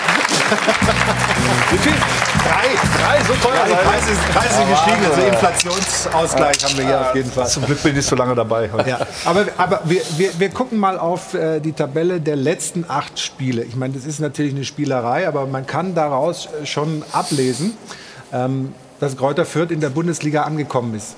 Hat ein bisschen zu lang gedauert oder wie sieht das aus? Also jetzt hier äh, letzte acht Spiele auf dem achten Platz. Ja, die linke Reihe, okay, das waren alles, sind alles äh, Top-Vereine, aber zwölf Punkte geholt. Man hat das Gefühl, wenn das früher so losgegangen wäre, dann wäre man noch mit größeren äh, Erfolgsaussichten im Abstiegskampf unterwegs. Woran liegt es, dass es erst jetzt so funktioniert? Ja, das sind äh, viele Sachen, die da eine Rolle gespielt haben. Ich glaube, ich war ja ähm, ganz am Anfang mal hier in der Sendung und habe ähm, hab schon auch erklärt, dass es natürlich für uns schon erstmal eine Leistung ist, in der ersten Bundesliga dabei zu sein. Nichtsdestotrotz geht man in diese, in diese Liga rein und möchte natürlich seine beste Performance abliefern. Wir haben einen sehr, sehr großen Umbruch trotzdem noch gehabt. Wir haben äh, viele Stammspieler verloren. Die neuen, die dazugekommen sind, haben eine gewisse Zeit gebraucht. Ähm, dann haben wir über Wochen, Monate fast ohne Innenverteidigung gespielt. Ähm, wir haben sehr, sehr viele verletzte Spieler gehabt. Ähm, Corona ist bei uns auch ein Thema gewesen, wo sieben, acht Spieler ausgefallen sind. Es ist dann halt kein großes öffentliches Thema. Wenn es bei Bayern passiert, so wie im Januar, dann schreckt die Welt auf. Wenn es bei Fürth passiert ist, interessiert es halt im Grunde genommen keinen außer die, die Fürther Fans. Ähm, und dann haben wir, mussten wir auch ein bisschen ähm, unser Spiel auch ein bisschen anpassen. Ähm, wir waren sehr euphorisch und wollten unseren fußballerischen Ansatz ähm, auch in der Bundesliga weiter fortführen. Ähm, wir haben mal ein bisschen Lehrgeld auch bezahlt. Also wir haben bestimmt noch nicht alles richtig gemacht, aber es ist grundsätzlich auch relativ schwer für so einen Verein wie die Spielvereinigung ähm, vielleicht auch von Anfang an ähm, so in der Bundesliga performen zu können. Wir können mal auf die wirkliche Tabelle ganz kurz gucken. Unten ähm, ist, ja, es ist, es ist natürlich immer noch nicht richtig schön aus vierter Sicht, das zu sehen. Aber gibt es noch einen Glauben dran, dass da die Relegation noch erreichbar ist? Aber wissen Sie, das, ähm, wir können das ich meine, wenn man über die Freiburger spricht, ich glaube schon, dass sie realistisch sind. Und trotzdem sind wir, sind wir in der Bundesliga und wir haben sehr, sehr lange dafür gearbeitet, dass wir überhaupt in dieser ersten Liga sind, dass wir nichts abschenken wollen. Und für uns ist jeder Spieltag auch heute bei Bayern München eine Chance, uns zu zeigen, den Verein zu präsentieren, um ähm, aufzuzeigen, dass es vielleicht mit weniger Geld auch möglich ist, in der Bundesliga zu bestehen oder zumindest ähm, äh, ja, eine Saison oder zwei oder drei vielleicht auch mitspielen zu können. Und ich glaube, das ist das, was wir was wir mit Fürth einfach auch ähm, aufzeigen wollen und weg von dieser Tabelle. Ich glaube, als Sportler, äh, Stefan, ist es so, dass du jedes Spiel gewinnen willst. Ähm, aber du weißt natürlich, dass du in manchen Spielen schon viel Glück brauchst, um das dann auch bewerkstelligen zu können. Glaubst du, Fürth macht was heute? Glaubst du, Sie, glaub, Sie haben eine Chance, irgendwie was mitzunehmen? ja. Also das, das, Gute ist ja erstmal, dass Sie ein paar Erfolgserlebnisse jetzt hatten und, und das macht die Brust auch ein bisschen breiter, würde ich sagen. Drei Euro kriegst du gleich. Ja, ähm, sehr gut. Aber grundsätzlich, wenn du nach München fährst, gehst du nicht davon aus, dass du drei Punkte einfährst, ist ja auch klar. Irgendwie müssen sie versuchen, das im Rahmen zu halten, aber vielleicht gelingt auch ein Wunder, wer weiß. Also das könnte sie dann auch noch mal tragen. Ähm, aber es ist eher unrealistisch. Also. Wir sprechen gleich über Fürth, aber wollen uns äh, die Bayern ein bisschen anschauen. Das ist ja gerade angeklungen, ja, eine kleine Ergebniskrise, ähm, wenn es denn eine ist. Ähm, da kann man sicherlich unterschiedlich beurteilen. Auf jeden Fall ist ein bisschen Unruhe da und darüber sprechen wir gleich nach dieser Matz.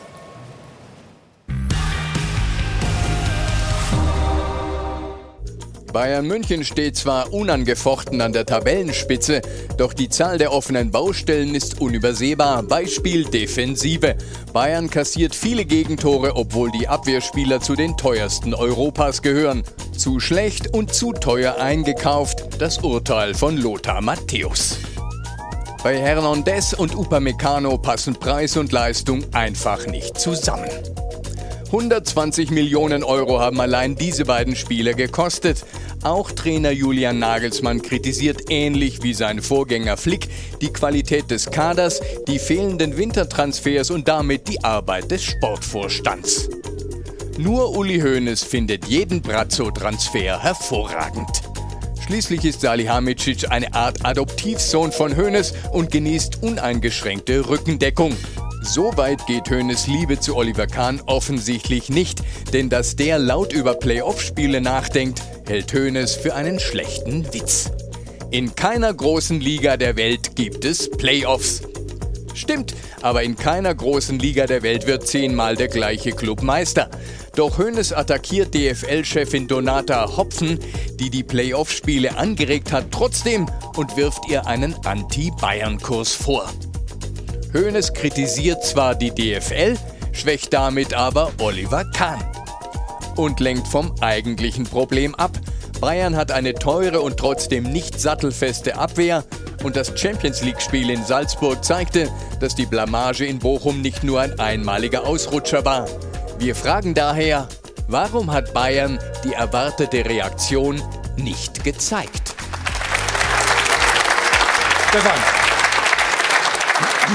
Warum haben Sie die Reaktion nicht gezeigt, die viele erwartet haben nach dieser deutlichen Niederlage gegen Bochum? Unentschieden in Salzburg ist äh, ohne Frage nicht jetzt eine richtige Katastrophe oder sowas, aber alle haben gedacht, Mensch, jetzt werden wir sehen, die Bayern zeigen jetzt gleich wieder, wo der Hammer hängt. Also, ja, also eine Katastrophe ist es nicht. Sie haben ja, sie hätten ja auch das Spiel gewinnen können aufgrund der zweiten Halbzeit, wo sie klar dominant waren und, und, und, auch die Torchancen hatten, sie aber nicht gemacht haben. Mit dem Ergebnis, es gibt ja immer hin und rück, das weißt du ja.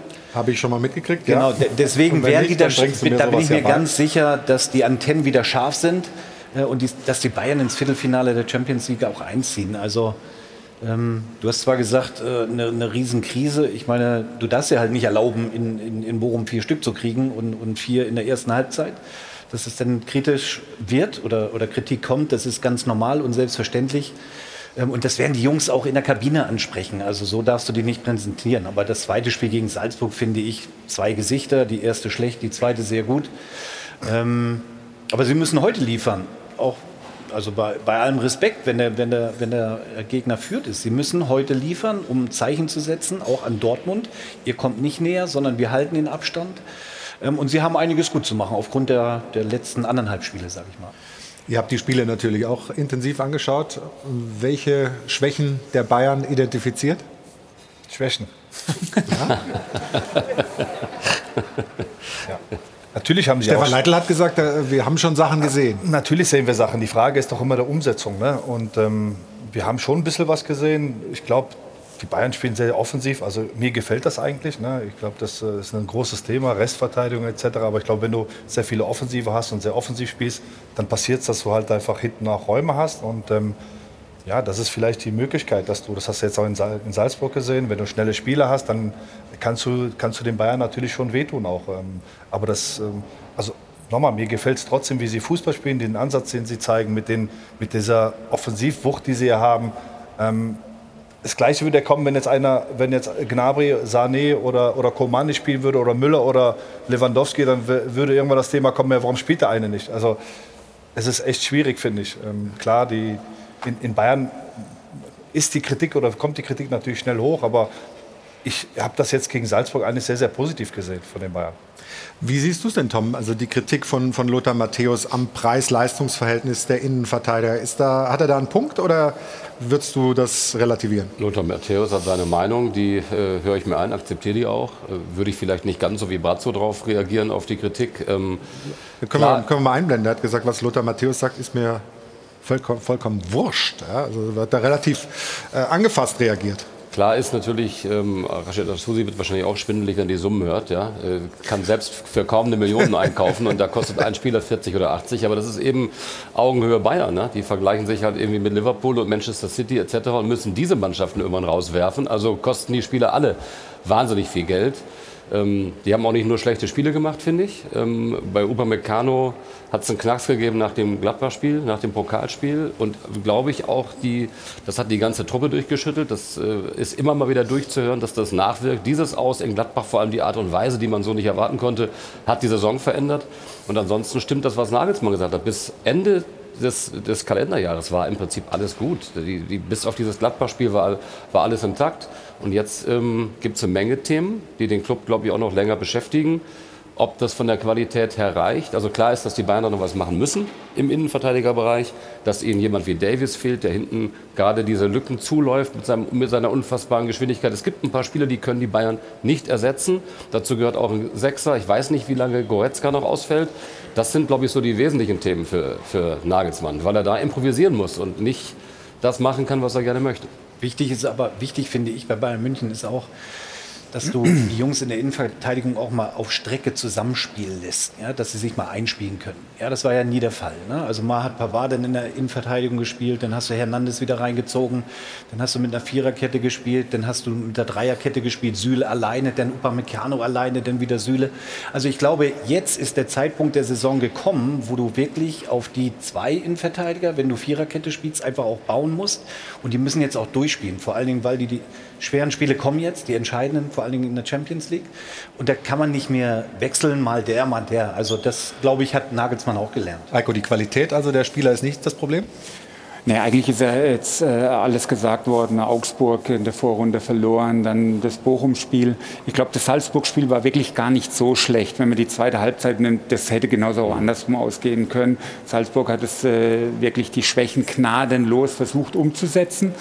Äh, aber es ist natürlich auch menschlich, wenn die, die dahinter sind, eigentlich immer so nicht richtig rankommen, dass du vielleicht auch mal ein bisschen weniger machst. Aber ich glaube trotzdem, dass die Qualität der Spieler so groß ist, gerade von der Persönlichkeit, dass jetzt, wo es um die Wurst geht, wie Stefan äh, sagt, dass die jetzt den Fokus haben. Weil jetzt kommen die Spieler, wo die, das Rückspiel gegen Salzburg, wo es um Titel geht, wo, wo du nachher ins Champions League-Finale willst. Und da haben sie genügend davon.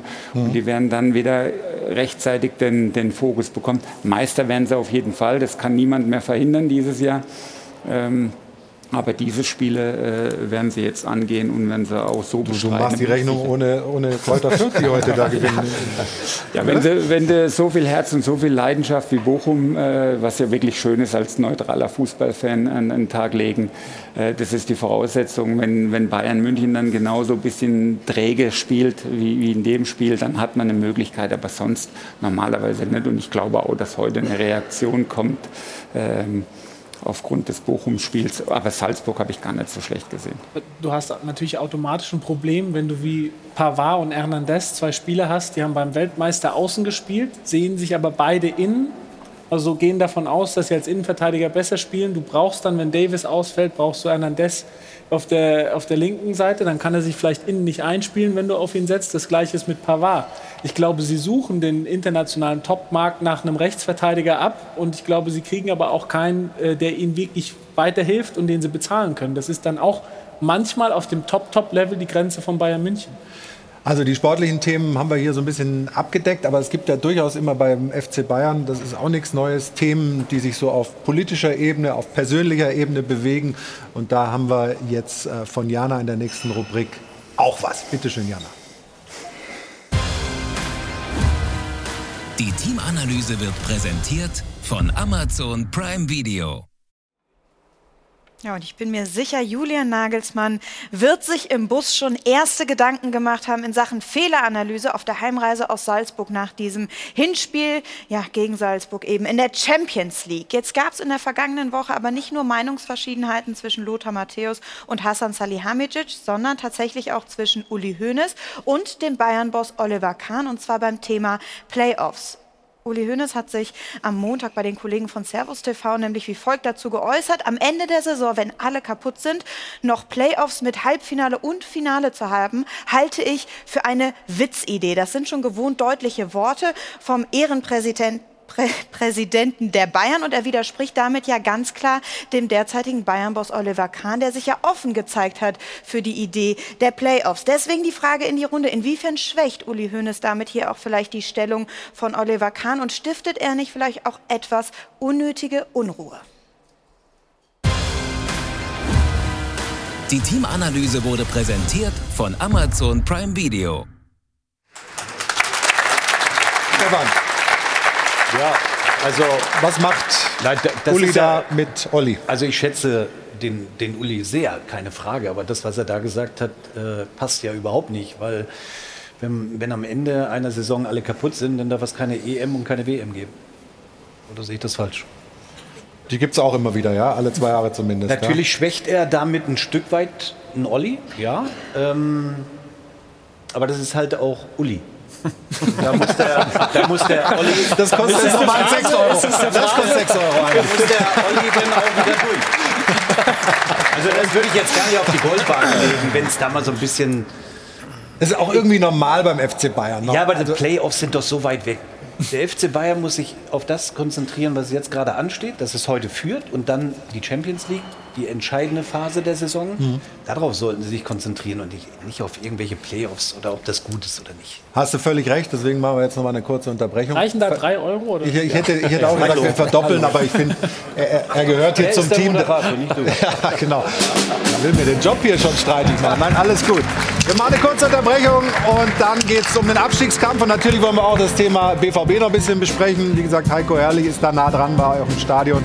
Also uns gehen die Themen nicht aus. Hier in der Runde beim Stahlwerk, Doppelpass und jetzt nochmal gut aufpassen, mitmachen. 100.000 Euro warten auf Sie. Toi, toi, toi. Bis gleich. Werbung Anfang. Werbung Ende. Willkommen zurück, liebe Zuschauer. Hier der Stahlwerk Doppelpass aus dem Airport Hilton. Hajo von Hadel und Band sind nach wie vor bester Stimmung. Unser Publikum auch und wir hier in der Runde ebenso. Wollen wir mal ein bisschen Richtung Abstiegskampf gucken, mal so ein bisschen drüber sprechen.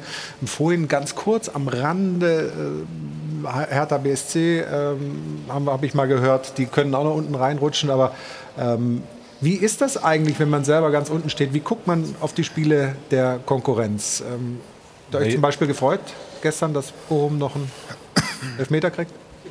Nein, also ist nicht so, dass ich mich jetzt darüber freue, gar keine. Aber natürlich schaut man auf die Tabelle trotzdem, also ich zumindest. Ähm, auch wenn wir uns ein bisschen davon lösen müssen, weil wir natürlich, ähm, weil der Abstand natürlich sehr groß ist.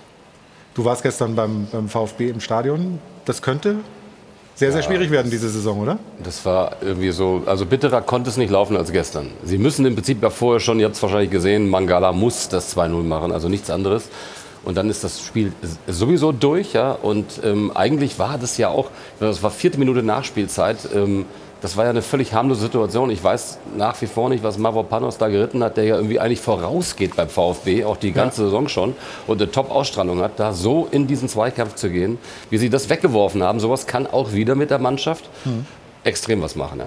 Ich beug mich schon ein bisschen vor, weil ich jetzt nämlich mit dem Beitrag äh, von Sebastian Bernsdorf aufgefordert wurde, weil er mit drei Phrasen beginnt, 9 war schon Euro einzuwerfen. Ja, ja, ja. Das mache ich jetzt mal.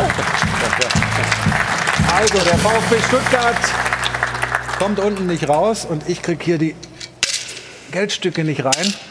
Jetzt kommen die Phrasen und der harte Abstiegskampf im VfB Stuttgart.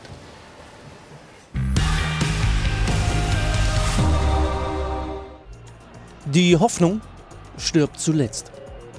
Und wenn du unten drin stehst, läuft sowieso alles gegen dich.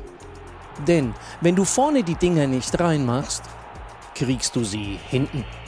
Soweit so niederschmetternd. Das 1 zu 1 gegen Bochum. Natürlich eine gefühlte Niederlage.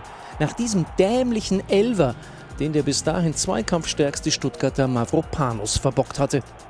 Tief in der Nachspielzeit.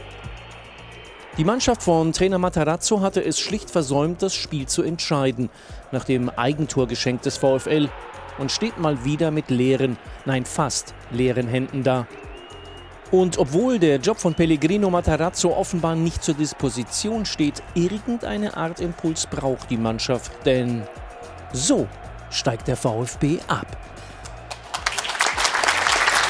Aber welcher Impuls könnte das denn sein? Weil man hat ja gehört, also da soll es keine Veränderungen geben auf der Trainerposition. Was, was könnte das sein? Einfach mal ein gutes Ergebnis oder was, was könnte da Nee, nochmal? Kein gutes Ergebnis, einfach mal ein Sieg. Und wenn er schmutzig ist, ist auch egal. Genau das brauchen sie in der jetzigen Situation, nichts anderes. Jetzt geht es nicht mehr um schön zu spielen oder irgendwie, sondern wirklich um die Punkte äh, reinzuholen. Sie waren so knapp gestern dran. Ich muss aber sagen, in dieser Szene bei dem Elfmeter, du hast gerade gesagt, ich weiß nicht, was in, in ihm gefahren ist.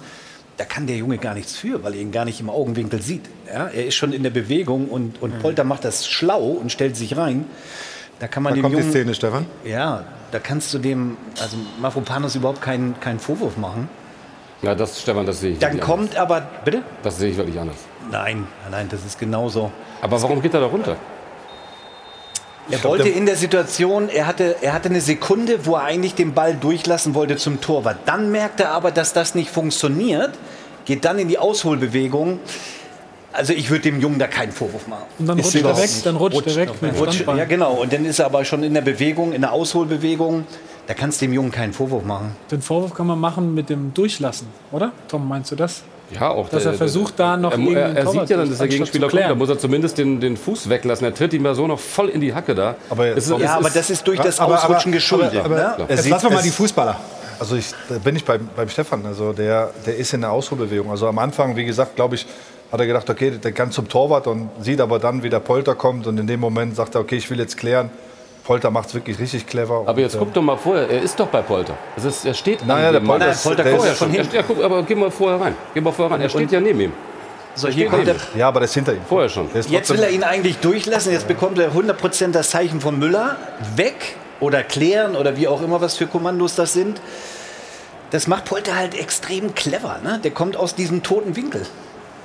Er ist eigentlich in der viel besseren Position und dann, klar, trifft er die Entscheidung, die dann falsch ist in dem Moment, rutscht noch weg und der Kombination. Und das war ganz, ganz, ganz kurz vor Schluss. Und dann äh, ist es eben äh, das Unentschieden. Aber eigentlich viel Ärger aus VfB-Sicht ist ja natürlich die, diese Chancen, die man hatte, Endo, aber vor allem die von, von Mangala. Dann ist das Ding ja zu. Ich finde, wenn du das Spiel gestern äh, 90 Minuten gesehen hast, ähm, der VfB hat am Anfang schon sehr nervös gewirkt und, und wusste, sie müssen dieses Spiel gewinnen, wenn sie da unten irgendwie wieder Anschluss finden wollen. Haben sich aber dann freigespielt in der zweiten Hälfte, haben wirklich richtig Druck aufgebaut, haben auch verdient geführt und haben im Prinzip sehr gut weitergemacht.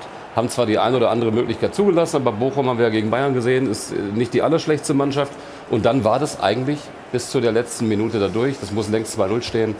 Ja, und jetzt ist wieder die Frage, du musst jetzt wieder aufstehen, musst dich wieder aufrappeln, fährst jetzt nach Hoffenheim, dann die Spiele laufen weg. Was sicherlich noch mal ein Schlüssel sein kann, ist, dass Kalajdzic irgendwann zurückkommt.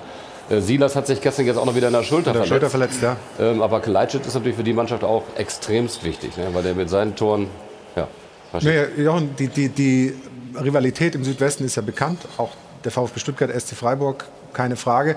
Ähm, wenn die runtergehen, dann fehlt euch ein Derby? Oder ähm, glaubst du nicht, dass die runtergehen? Wie, wie, wie, wie siehst du die Ja, Situation? sie sind mittlerweile schon in einer schwierigen Situation, äh, hatten extrem viel Verletzungspech, muss man sagen. Es ist richtig Qualität über einen ganz, ganz langen Zeitraum weggebrochen, den, den niemand kompensieren kann.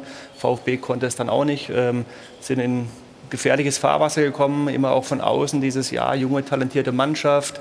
Äh, so, das ist auch nicht ganz ungefährlich, ähm, aber ja, also ich, ich würde es ihnen wünschen, dass sie drin bleiben, wäre für uns auch. Und in Stuttgart sagen sie ja immer, wir wollen den Freiburger Weg gehen. Ähm, Ja, sie gehen sie den denn? Also ist das vergleichbar? Ja, bislang äh, hat man es nicht ausgehalten, sozusagen, mit, aus Überzeugung dann an der Personalkonstellation festzuhalten. Ähm, jetzt haben sie es ja schon ähm, sehr klar formuliert, dass, es, dass sie diesen Weg auch gehen wollen mit Pellegrino, ähm, weil sie inhaltlich überzeugt sind. Wie die Fliehkräfte dann sind äh, in der Landeshauptstadt, äh, in der Gesamtzusammensetzung, das, das wird, sich, wird, man dann sehen. Ähm, ist mit Sicherheit nicht ganz so einfach, auch die Erwartungshaltung von außen, äh, die da reinschwappt. Ähm, aber ich halte es aus meiner Perspektive in der Gesamtkonstellation für den richtigen Weg.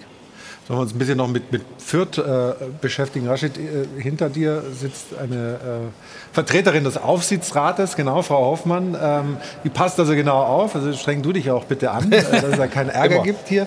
Ähm, wie ist es denn bei euch im Umfeld und in, in der Stadt mit dem Jetzt haben wir den Freiburger Weg gehabt, mit dem Fürther Weg identifizieren sich, glaube ich, nach wie vor alle? Oder wie? Ja, wir versuchen unseren Fürther Weg zu gehen, der natürlich schon ein Stück weit angelehnt ist, auch ähm, als Vorbild auch an den, an den Freiburger Weg. Sie sind halt einfach vielleicht 10, 15 Jahre voraus insgesamt und auch vielleicht in einer, zu einer Zeit den Weg gegangen, ähm, auch mit den steigenden Fernsehgeldern, äh, der noch, noch mal ein bisschen anders ist als unserer. Aber wir versuchen schon alles vernünftig und realistisch einzuschätzen. Stefan meinte, ich lache, obwohl wir unten im Tabellenkeller stehen. Nee, das ist ja nicht so, dass ich. Positiv, dass, ja. ja, ja dass, ja. Wir, dass wir nicht äh, maximal ähm, ambitioniert sind, dass wir die höchsten Ansprüche an uns haben, aber das trotzdem realistisch alles einordnen. Und ich glaube, das ist die größte Schwierigkeit im Fußball, auch gerade im bezahlten Fußball, diese, diese Erwartungen gerecht zu werden, insgesamt, allen. Ähm, Öffentlichkeit, Fans. Ähm, aber ich glaube, wir haben das ganz gut hingekriegt dieses Jahr in Fürth und wollen den Weg auch weitergehen. Nun ist ja die, die Konstanz oft angesprochen worden bei, bei Freiburg. Wie weit seid, seid ihr da? Ähm, Gespräche mit dem Trainer, auch wenn man die Liga wieder verlassen muss, möglicherweise, was ja passieren kann. Damit muss man sich realistischerweise auseinandersetzen. Wie, wie sicher ist man oder seid ihr, dass das alles beisammen bleibt?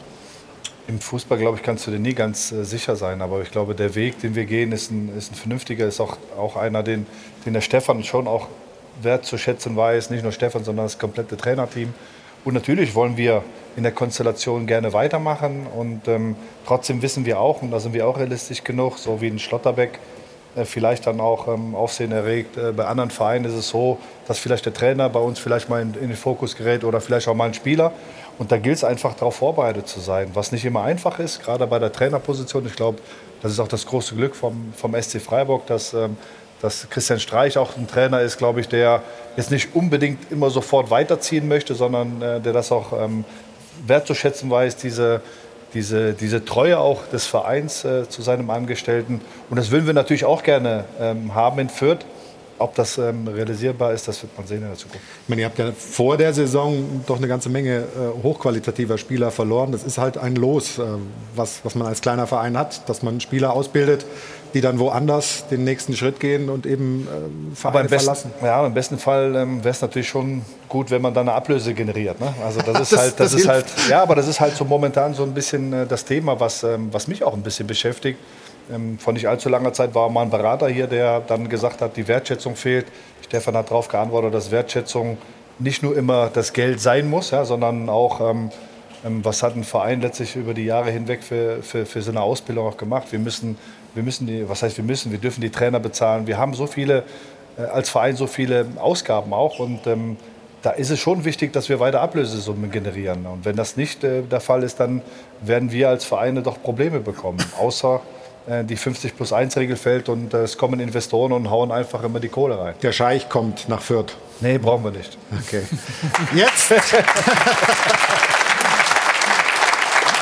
Jetzt gucken wir mal auf die Uhr. Ich muss jetzt langsam rüber. Auftrag ist klar. Bayern ärgern, oder? Also was, was, was meinen Sie? Obwohl, das sind, na, da, da sind hier, oh, die, die, im, im, da wird der Kopf ja, geschüttelt, ganz, ganz heftig. Äh, ist, also wir, wir gucken uns das an nachher. Ähm, wünschen viel, ja, natürlich. wünschen viel Erfolg und Dankeschön. Äh, Dankeschön für den kurzen Besuch. Ähm, also einfach Klatschmarsch. Alles klar. Ausgang. Das Dankeschön. Mit hier, ne? Ja, bitte. Rashid Azusi, vielen, vielen Dank. Servus, ciao. Alles Gute, ne? Ja. Oh, jetzt fällt ihm noch der Sender da hinten aus der Tasche, aber das ist wirklich eine tolle Geschichte, dass ein Manager kurz vorm Spiel nochmal hier vorbeischaut. Hat uns sehr, sehr gefreut. Und jetzt kommen wir Spannend. zum BVB. Da ist ja auch eine ganze Menge los. Mats Hummels hat sich geäußert, äh, Michael Zorc hat sich geäußert, Sebastian Kehl. Alle sind sie unglücklich. So schaut's aus. So schaut's aus wird präsentiert von Hylocare. Tägliche Pflege und Schutz vor trockenen Augen. Echte Liebe kommt nicht wirklich auf zwischen Michael Zorg und seinen Spielern. Der BVB-Manager wirft dem Team wortwörtlich vor, lahmarschig gespielt zu haben. Eine peinliche Vorstellung, eine blamable Leistung. Eine verständliche Reaktion, denn die Mannschaft tut alles, um Zorgs letzte Saison zu einem kompletten Frusterlebnis zu machen. Es war eine Leistung zum Schämen. So ist es, doch Schamgefühl ist genau das, was diesem BVB-Team immer wieder fehlt. So schaut's aus. Auch Mats Hummels hat die Faxen dicke.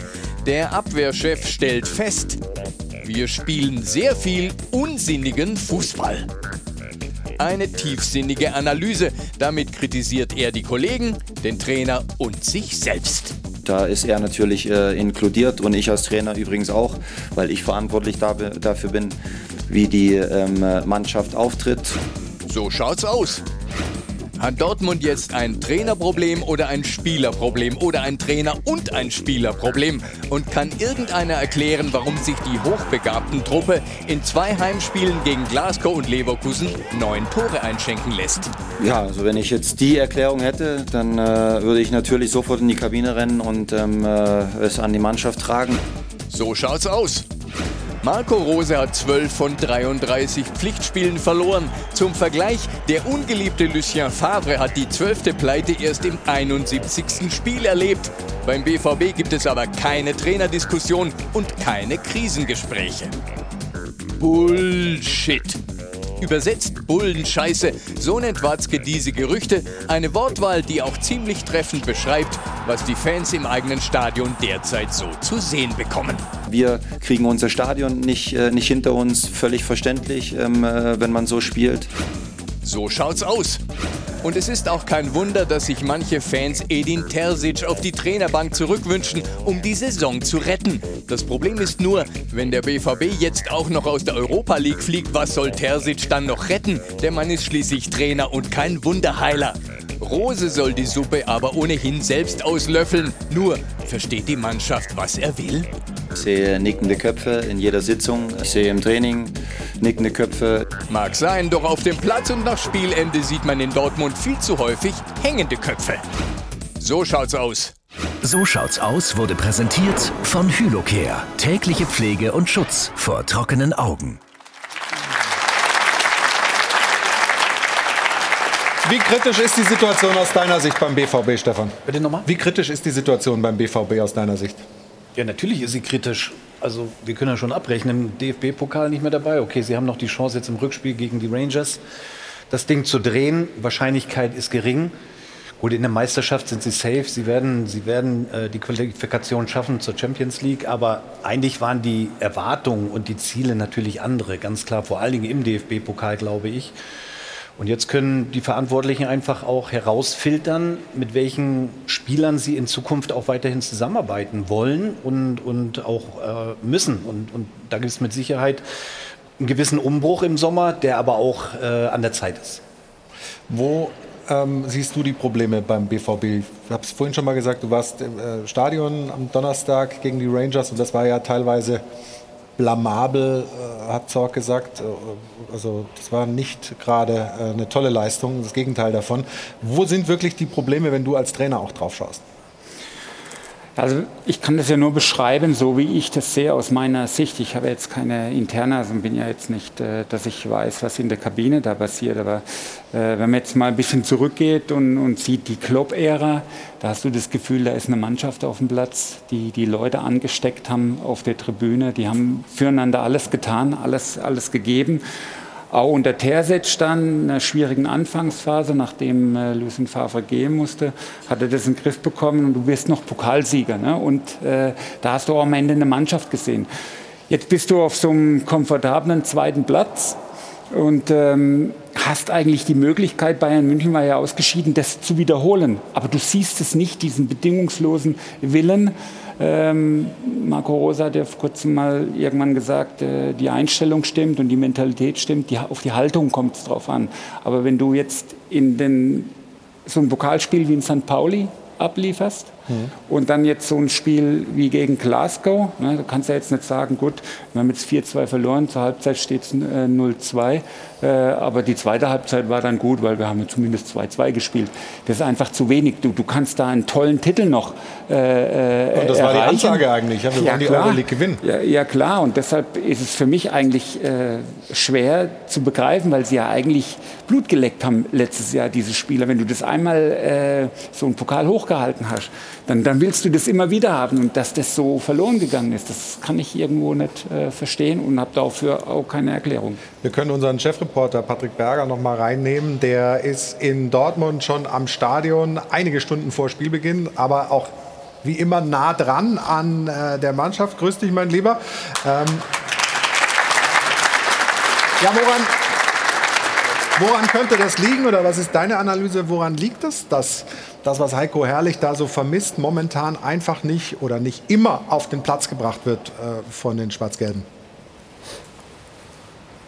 Haben wir Zeit für die Analyse? Oder? Ja, wir haben Zeit. Weil ich glaube, ich glaub, dass es schon, nee, ich glaube, dass es schon äh, unglaublich vielschichtig ist. Natürlich ist äh, Marco Rose irgendwo auch ein Teilschuldiger an dieser Krise. Er schafft es nicht, eine Entwicklung reinzubekommen. Es ist keine klare Handschrift auch zu erkennen. Er will ja dieses Gegenpressing, äh, dieses hohe Gegenpressing, den attackierenden Fußball spielen. Aber vielleicht muss man da halt auch sagen, dass das ein Stück weit auch mit dieser Mannschaft einfach nicht möglich ist. Und da wären wir halt dann wieder beim, äh, beim Kader, auch bei den Verantwortlichen, die in der Vergangenheit wirklich einen sehr guten Job gemacht haben, viele tolle Talente geholt haben, für viel Geld verkauft haben. Aber aktuell ja, fehlt es einfach an Qualität in der Mannschaft. Das haben wir in der Vergangenheit ja auch immer wieder angesprochen, diskutiert, thematisiert. Ja, diese Mannschaft kann auf dem Papier an einem guten Tag jede Mannschaft schlagen, aber sie kann auch wirklich gegen jede Mannschaft dieser Welt verlieren, was man jetzt gegen die Rangers beispielsweise eindrucksvoll gesehen hat. Und Qualität ist für mich eben auch das über einen längeren Zeitraum zu zeigen. Ich nehme jetzt zum Beispiel einen Spieler mal raus, Julian Brandt. Der kann zwei, drei Spiele wirklich äh, Top-Leistungen bringen, aber dann sind es fünf, sechs, sieben Spiele, ja, wo er komplett untertaucht. Und das, diese Schwankungen sind einfach viel zu groß beim BVB und ähm, da muss im äh, Sommer einfach ein ganz, ganz klarer Umbruch stattfinden und an dem wird gearbeitet, sehr, sehr intensiv. Sebastian Kehl hat da schon einige Ideen, er wird ja Michael Zorg beerben und da wartet wirklich extrem viel Arbeit auf ihn. Danke dir, Patrick. Wir kommen gleich nochmal zu dir zurück. Äh, Stefan, du sagst ja auch, jetzt sind die Spieler in der Pflicht. Jetzt müssen sie sich auch zeigen. In deiner These bei T-Online hast du das auch nochmal ähm, folgendermaßen geäußert. Wir können es hier gerade sehen. Also BVB äh, muss man nicht über den Trainer nachdenken, sondern vielmehr darüber, welche Spieler das Niveau haben und den Ansprüchen gerecht zu werden. Ja, welche haben denn das Niveau? Und welche werden Na, dem glaube, da- Anspruch gerecht? Ja, wir sehen hier mal die Vertragslaufzeiten. Es sind äh, drei Spieler, deren Vertrag dieses Jahr ausläuft und dann eine ganze Menge, und das ist ja auch hochinteressant, Marco Reus zum Beispiel, Mats Hummels, die 23 auslaufen, die schon in den 30ern sind und wo man sich dann fragt, okay, ähm, wie viele Jahre nach Vertragsende helfen die dem BVB noch oder muss man da jetzt einen Umbruch einleiten? Wie siehst du das? Also ich, ich glaube schon, dass sich viele Spieler schlichtweg überschätzen. Dortmund besteht aus vielen Individualisten, die viel an sich denken und nicht im Team, nicht im Kollektiv. Und ich glaube, das größte Problem bei Dortmund ist, sie sind extrem offensiv ausgerichtet, bekommen aber defensiv nie die Kompaktheit hin, ja, wollen immer diesen Spektakelfußball spielen, aber vergessen, dass man Spiele gewinnt, wenn du gegen den Ball spielst.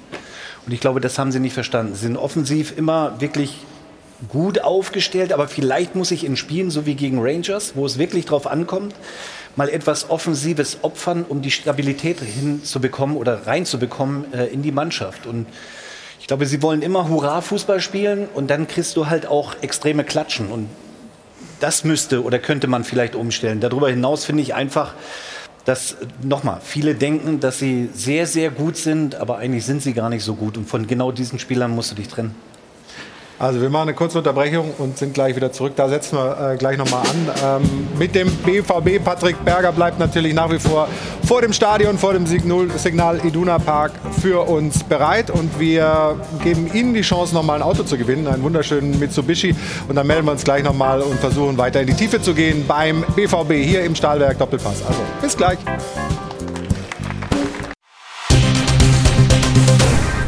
Werbung Anfang. Werbung Ende.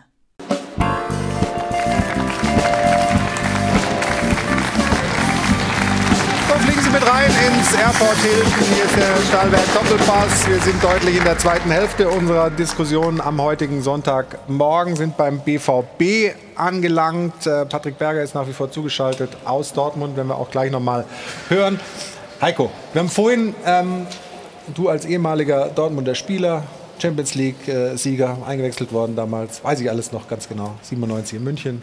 Ähm, aber ähm, du hast das Spiel gesehen, du hast gerade gehört, was Rose sagt. In den Besprechungen sitzen die Spieler, nicken. Ich merke, sie verstehen das, was ich sage, aber sie setzen es dann nicht um. Was für Möglichkeiten hast du denn als Trainer, da Einfluss zu gewinnen, mehr Einfluss zu gewinnen, damit der Plan, den du selber hast, auch vernünftig umgesetzt wird? Also grundsätzlich ist es mal so, dass jeder Spieler in dem Kader von Borussia Dortmund es schon mal gezeigt hat, dass er es kann. Mhm. Ja, jetzt, Julian Brandt ist ja da auch gerade äh, genannt worden. Ich hatte ihn ja auch in, in, in Leverkusen, in, in, der Zeit. Äh, und da war die WM 2018. Da hatte er verschiedene Kurzeinsätze, wo jeder jetzt gedacht hat, ah, das ist doch jetzt der Spieler, äh, der da immer spielen muss. Und dann ging die Saison wieder los bei uns. Beim Julian ist einfach das Problem, er, er ist genial. Das, das hat kein Trainer ihm angelernt. Das, das, das kannst du nicht trainieren. Er ist genial. Aber dass er das abruft, das ist für so einen Verein wie Borussia Dortmund einfach zu selten dann. Ne? Die, dass er an diese 100 Prozent kommt. Und das sind zu oft halt Phasen, wo er halt eben zu wenig abruft. Und da kann man jetzt auch andere Spieler dann noch nehmen in dem Kader, dass die das zu wenig abrufen. Weil wenn du halt zum Verein gehst wie Bayern München oder Borussia Dortmund, wo es darum geht, Woche für Woche um Titel mitzuspielen, dann musst du eine gewisse Verlässlichkeit an den Tag legen. Und äh, die Spieler haben es alle schon gezeigt, aber sie schaffen es zu, zu wenig, zu selten, das Woche für Woche abzurufen. Deshalb gibt es ja im Pokal immer Überraschungen, weil Spieler aus der Regionalliga, die in Leistungszentren für waren, einmal das abrufen können, aber dann wieder acht, neun Wochen oder drei Monate eine Pause haben. Ne? Es gibt unfassbar viele Sachen, wo man jetzt äh, ins Detail gehen könnte. Wenn du jetzt äh, Julian Brandt ansprichst, fällt mir jetzt gerade die Szene ein, zum Beispiel als Glasgow das Tor nach einer Eckenverlängerung macht. Ja? Da stehen gefühlt hinten drei Glasgower Spieler und man weiß, dass Glasgow gute Standards schlägt. Julian Brandt macht da diese zwei, drei Schritte nicht äh, mit. Ich will das gar nicht auf Brand schieben, aber frag mich, wie, wie das passieren kann. Das ist ein ganz simples Tor, wo man weiß, nach dem Schema hat Glasgow viele Tore, viele Tore gemacht. Ja, das ist so eine symbolische Szene eigentlich für dieses Auf und Ab des BVB und das Auf und Ab von Julian Brandt. Begnadeter Zocker in der Offensive, dann ist er eingeteilt beim Standard ganz klar zu seinem Mann, hat keinen Körperkontakt und, macht, und schläft, macht zwei Schritte nicht mit und hinten fällt das Tor. Da wirst du ja als Trainer, ist alles eingeteilt, Trainerteam, alles besprochen, da kannst du nichts machen in der Situation. Du kannst ihn höchstens aus dem Strafraum, aus der Zuteilung rauslassen und sagen, Julian Brandt muss eigentlich vorne bleiben und darf nicht bei Standards verteidigen. Zum Beispiel. Stefan, Mats Hummels sagte nach dem Spiel, ähm, wir spielen viel unsinnigen Fußball. Er auch? Ja, er hat ja danach, also er hat das gesagt. Ähm, dann ging ja die Kritik in Richtung Rose, was er ja dann relativiert hat. Unsinnigen Fußball, aber dem finde ich schon, dass er auch hauptverantwortlich dafür ist, das intern anzusprechen und die Dinge auch zu ändern. Ich glaube, das sind einfach diese individuellen Fehler, die sie machen, indem sie nicht wach sind die Ansagen sind ja klar und deutlich, das hat Rose ja auch gesagt. Sie sitzen in der Kabine und sagen, ja, wir haben es verstanden und dann geht man raus und man kann es nicht mehr abrufen. Also wenn du ein Topspieler sein willst, musst du nicht immer Weltklasse sein, aber du musst konstant gut sein. Das ist ja der, diese Herausforderung. Und da gibt es einfach zu extreme Schwankungen bei vielen Spielern bei Borussia Dortmund. Und ich finde, und ich wiederhole mich da, es gibt auch keine Balance innerhalb der Mannschaft zwischen offensiv immer Spektakel und super, aber auch gegen den Ball zu arbeiten und kompakt einfach zu stehen. Und das kriegen sie einfach nicht hin. Traust du ihnen zu, dass sie das Ding in, in Glasgow dann nochmal drehen? Auf jeden Fall, aber nur mit Haaland. Ja? Also das würde ich mal ganz klar äh, mit einem Ausrufezeichen versehen, weil das hat auch in dem Spiel wieder gespielt. Ich weiß, dass alle Dortmund-Fans der Meinung sind, man macht sich zu leicht, wenn man immer auf Haaland äh, verweist, aber das ist eben ein Weltklasse-Spieler, der so ein Spiel in eine andere Richtung drehen könnte. Aber natürlich auch nur, wenn sie nicht, äh, keine Ahnung, mit der Hand da oben bei der Ecke hingehen wie Sagadu oder wenn sie irgendwie gegen Leverkusen äh, im eigenen 16er versuchen, Spielaufbau, wie, wie hat das Rose gesagt, wir spielen Playstation-Bälle. Ja, ja, also die genau. kannst du auf Playstation Bälle, spielen, aber nicht gegen Leverkusen, sondern gelupftes Ding quer am Strafraum, wo Schick dann blank vorm Tor steht. Also sie müssen das abstellen und sie müssen dann diese Mentalität von Haaland in diese, in diese Truppe zurückkriegen und brauchen eben auch ein paar Tore von ihm. Also die Hoffnung habe ich schon noch. Ja.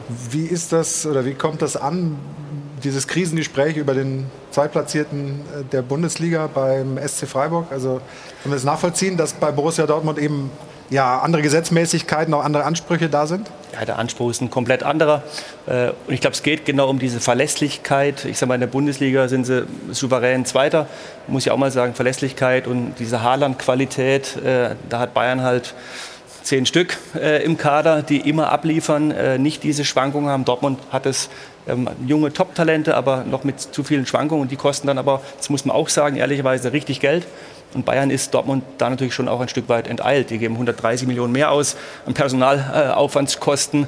Ähm, und diese letzten paar Prozent, die aber genau den Unterschied ausmachen, konstant abzuliefern, der kostet nochmal richtig Geld. Und das haben sie, ja, da sind sie auch noch nicht. Da ist Bayern schon auch ein Stück weit enteilt. Wir kriegen jetzt von Jana Wosnitzer noch mal ein bisschen Input in ähm, dieses Thema, Thema BVB. Jana, bitte. Der Formcheck der Champions wird präsentiert von Unibet. By Players for Players. Ja, und apropos Champions, dem eigenen Selbstverständnis nach zählt man sich in Dortmund dazu ja auch. Die Realität sieht derzeit aber anders aus. Unter der Woche also diese 2 zu 4 Pleite gegen die Rangers. Und das war wirklich nur ein neuer negativer Höhepunkt der jüngsten Vergangenheit. Wir wollen jetzt einmal auf die Pleiten dieser Saison schauen, die wirklich zur Kategorie richtig bitter waren. Da sehen wir also unter anderem diese Gruppenphase in der Champions League, die auch schon nicht von Erfolg gekrönt war eben 1 zu 3 gegen äh, Sporting, dann beide Male gegen Ajax wirklich deutlich verloren, dann auch in der Liga, zuletzt das Heimspiel gegen Bayern 04 Leverkusen, zu Hause auch fünf Buden kassiert und auch die Pleite gegen die Hertha vor der Winterpause war besonders bitter und dann natürlich auch nicht zu vergessen dieses Pokal aus gegen ja immerhin einen Zweitligisten mit St. Pauli. Michael Zorg hat jetzt die Mannschaft in die Pflicht genommen und hat gesagt, wenn sie Eier hat, dann dreht sie das Rückspiel in der Europa League. Das wird aber mindestens mal nicht einfach, denn es ist ja immerhin in Glasgow. Glasgow, also wirklich ein Auswärtsspiel im Hexenkessel. Wenn Dortmund das allerdings schafft, dann könnte man so vielleicht doch noch zu echten Champions werden. Der Formcheck der Champions wurde präsentiert von Unibet. By Players for Players. Ja, jetzt können wir Patrick äh, nochmal in Dortmund ähm, rufen. Du hast ja mit Michael Zorc gesprochen. Da hat er viele dieser Aussagen, die wir jetzt auch schon hier in der Sendung drin hatten, bei dir am Mikrofon getätigt. Ähm, er sprach vor allem, es ist keine Frage davon, äh, dass es die Qualität irgendwie sei, sondern die Einstellung. Das ist ja besonders bitter. Wie angefressen hast du ihn erlebt in dem Gespräch, was ihr geführt habt?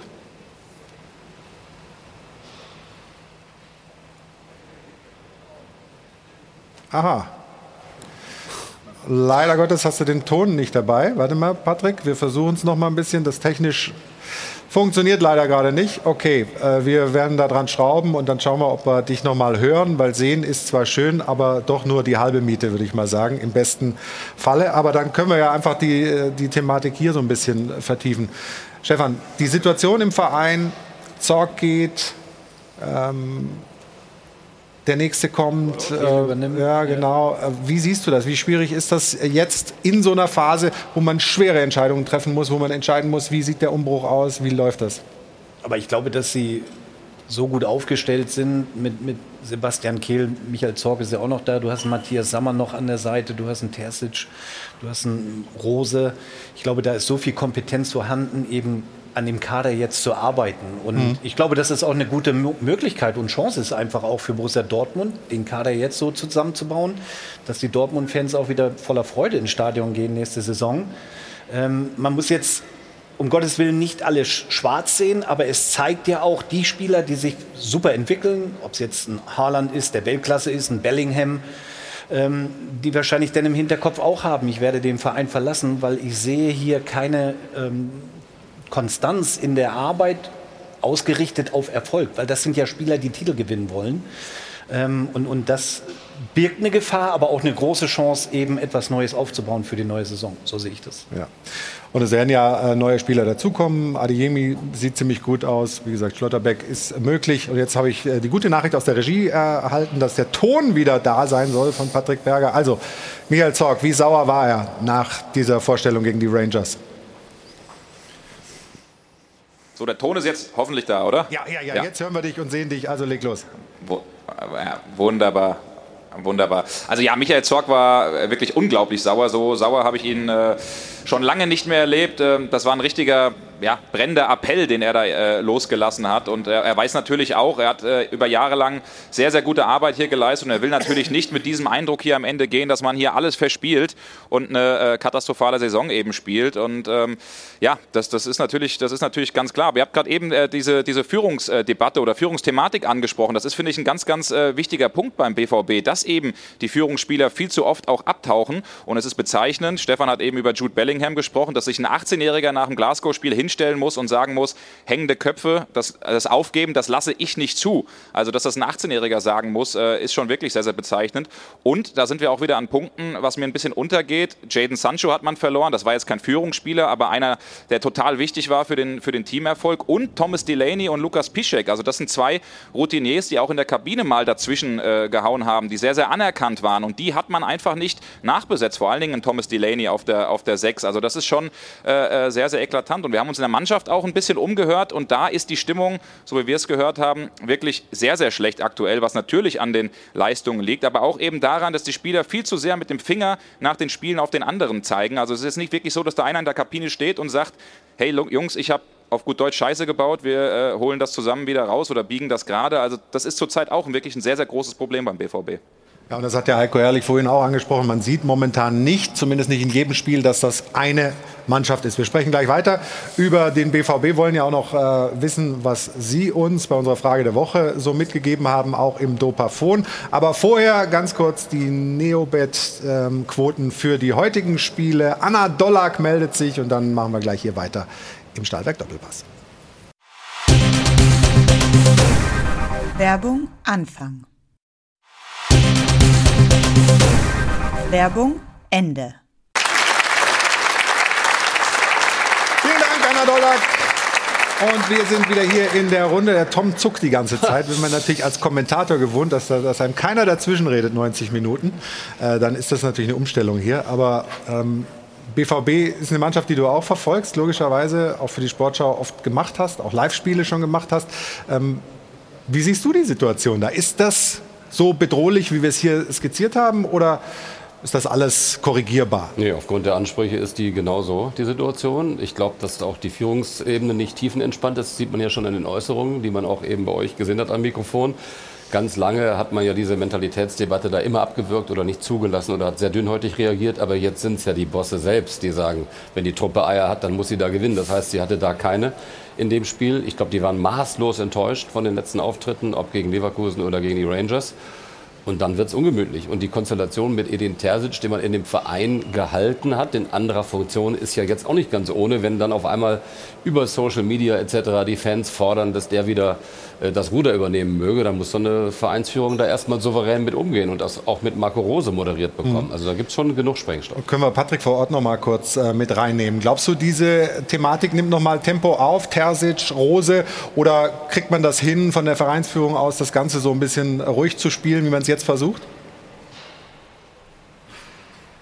Genau, also wie du sagst, man versucht das natürlich ein bisschen ruhig zu spielen. Man macht sich natürlich Gedanken und äh, die Bosse haben in der Vergangenheit eben auch oft mit äh, Spielern gesprochen, die auch in der Kabine eben ein Wort haben. Und äh, da ist schon ganz klar zu hören, dass die Mannschaft noch total äh, hinter dem Trainer auch steht, dass die Ansprachen auch äh, sehr, sehr gut sind. Gerade jetzt auch am Freitag wieder lange Videoeinheiten und Schulungen gehabt. Und er selbst sagt ja auch, wir hatten ihm ja auch die Frage gestellt, ich sehe nickende Köpfe. Also ähm, es ist einfach so, dass äh, der BVB weiterhin an Marco Rose festhält. Da wird jetzt auch heute eine Niederlage hier hinter mir im Signal Iduna Park gegen die andere Borussia äh, nichts daran ändern. Das Wichtigste ist, dass man über die Liga die Champions League erreicht, das souverän erreicht, weil das Allerwichtigste den Bossen ist eben, dass man die Nummer zwei in Deutschland bleibt. Und äh, wenn das in Gefahr gerät, dann kann es nochmal äh, sich eine Eigendynamik entwickeln, weil viele, viele Fans, das muss man ja auch sagen, die wollten Marco Rose eigentlich gar nicht hier haben, sondern hätten am liebsten Edin Terzic hier gehabt. Also das kann noch eine interessante, ja fast schon toxische äh, äh Verbindung äh, hier sein. Also, wir werden das natürlich beobachten. Danke dir, Patrick. Viel Spaß beim Spiel. Grüße nach Dortmund. Und Wir, liebe Zuschauerinnen und Zuschauer, machen noch mal eine kurze Unterbrechung, nicht ohne den Hinweis auf unseren Dopa on Tour. AVD ist unser Partner 01379 360 560. Da können Sie Karten gewinnen. 21. also Montag ist die Veranstaltung in Frankfurt. Thomas Helmer würde sich freuen, vielleicht gerade Sie zu begrüßen und wir sind gleich wieder zurück hier in der Runde beim Stahlberg Doppelpass an diesem Sonntag. Bis gleich.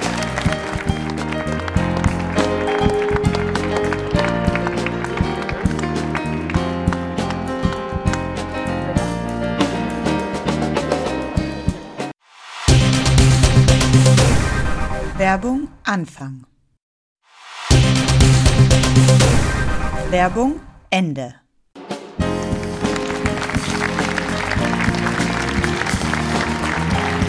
Der Stahlberg Doppelpass in den letzten Zügen für den heutigen Sonntag. Hajo von Adel und Band äh, begrüßen uns und Sie nochmal hier zum letzten Aufgalopp. Und Jana ist mit in die Runde gekommen. Wir haben ja vorhin schon von Patrick Berger gehört, das ist ein vielschichtiges Problem bei Borussia. Unsere Frage der Woche war ja, wo sehen unsere Zuschauerinnen und Zuschauer die Problematik verortet? Und ich bin ganz gespannt, was ähm, wir da für ein Meinungsbild bekommen haben.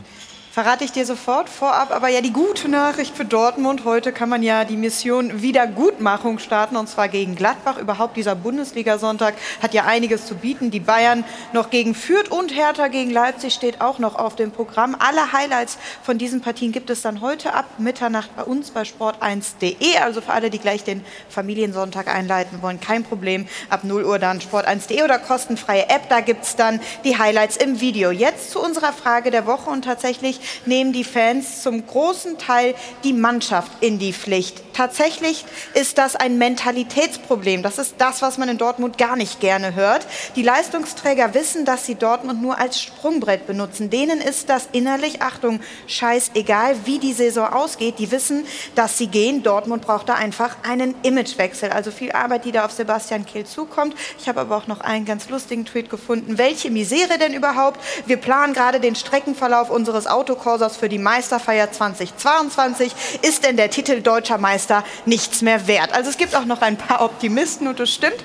Es sind ja noch ein paar Spieltage zu spielen. Jetzt wollen wir aber auch noch Ihre Meinung uns am Dopafon anhören. Das, was derzeit auf dem Rasen stattfindet, ist Sache des Trainers. Die Leute können nicht alle das Fußballspielen verlernt haben. Wir haben mit dem Terzig in eigenen Reihen einen wunderbaren Trainer. Das könnte funktionieren. Schuld an Dortmunds Misere haben für mich ganz klar die Spieler. Es fehlt einfach an Führungspersönlichkeit auf dem Platz. Es reicht nicht aus, immer nach dem Spiel zu sagen, was man falsch gemacht hat. Man sieht im Spielaufbau, keiner möchte den Ball, keiner möchte nach vorne. Die wenigsten laufen mit. Das ist die Krux. Es sind zu wenige Spieler da, die sich längerfristig mit dem Verein identifizieren. Für mich trägt Watzke und Zorg die Schuld, weil sie immer nur Talente und durchschnittliche Spieler verpflichten. Dortmund muss mindestens sieben bis acht neue Spieler holen, die auch internationale Klasse haben, aber dann nicht 18- und 19-Jährige, sondern mal in einem gestandenen Fußballeralter. Zwölf. Also ein paar Aufgaben, die da gestellt werden an Sebastian Kehl. Sieben bis acht gestandene Spieler. Also viel Spaß im nächsten Transferfenster. Ich bedanke mich äh, bei der Runde. Vielen Dank für den heutigen Tag. Hat sehr viel Spaß gemacht. Bierchen steht schon da. Wir stoßen an. Aber vorher, Jana, du natürlich noch mit den Spenden. Ist was zusammengekommen? Fast 300 Euro. Also ganz, ganz großes Dankeschön an Bob, Tiddy und Guido. Ich gebe Gas. Die Spielgemeinschaft Gittstahl aus Kärnten. Die FIFA-Gruppe Bier 04 aus naja, klar aus Leverkusen. Burkhard Bingel, die grüßt die Familie Skatfreunde Bodenroth, Marc und Gerd aus Nürnberg und die Familie Bossens und Klöse.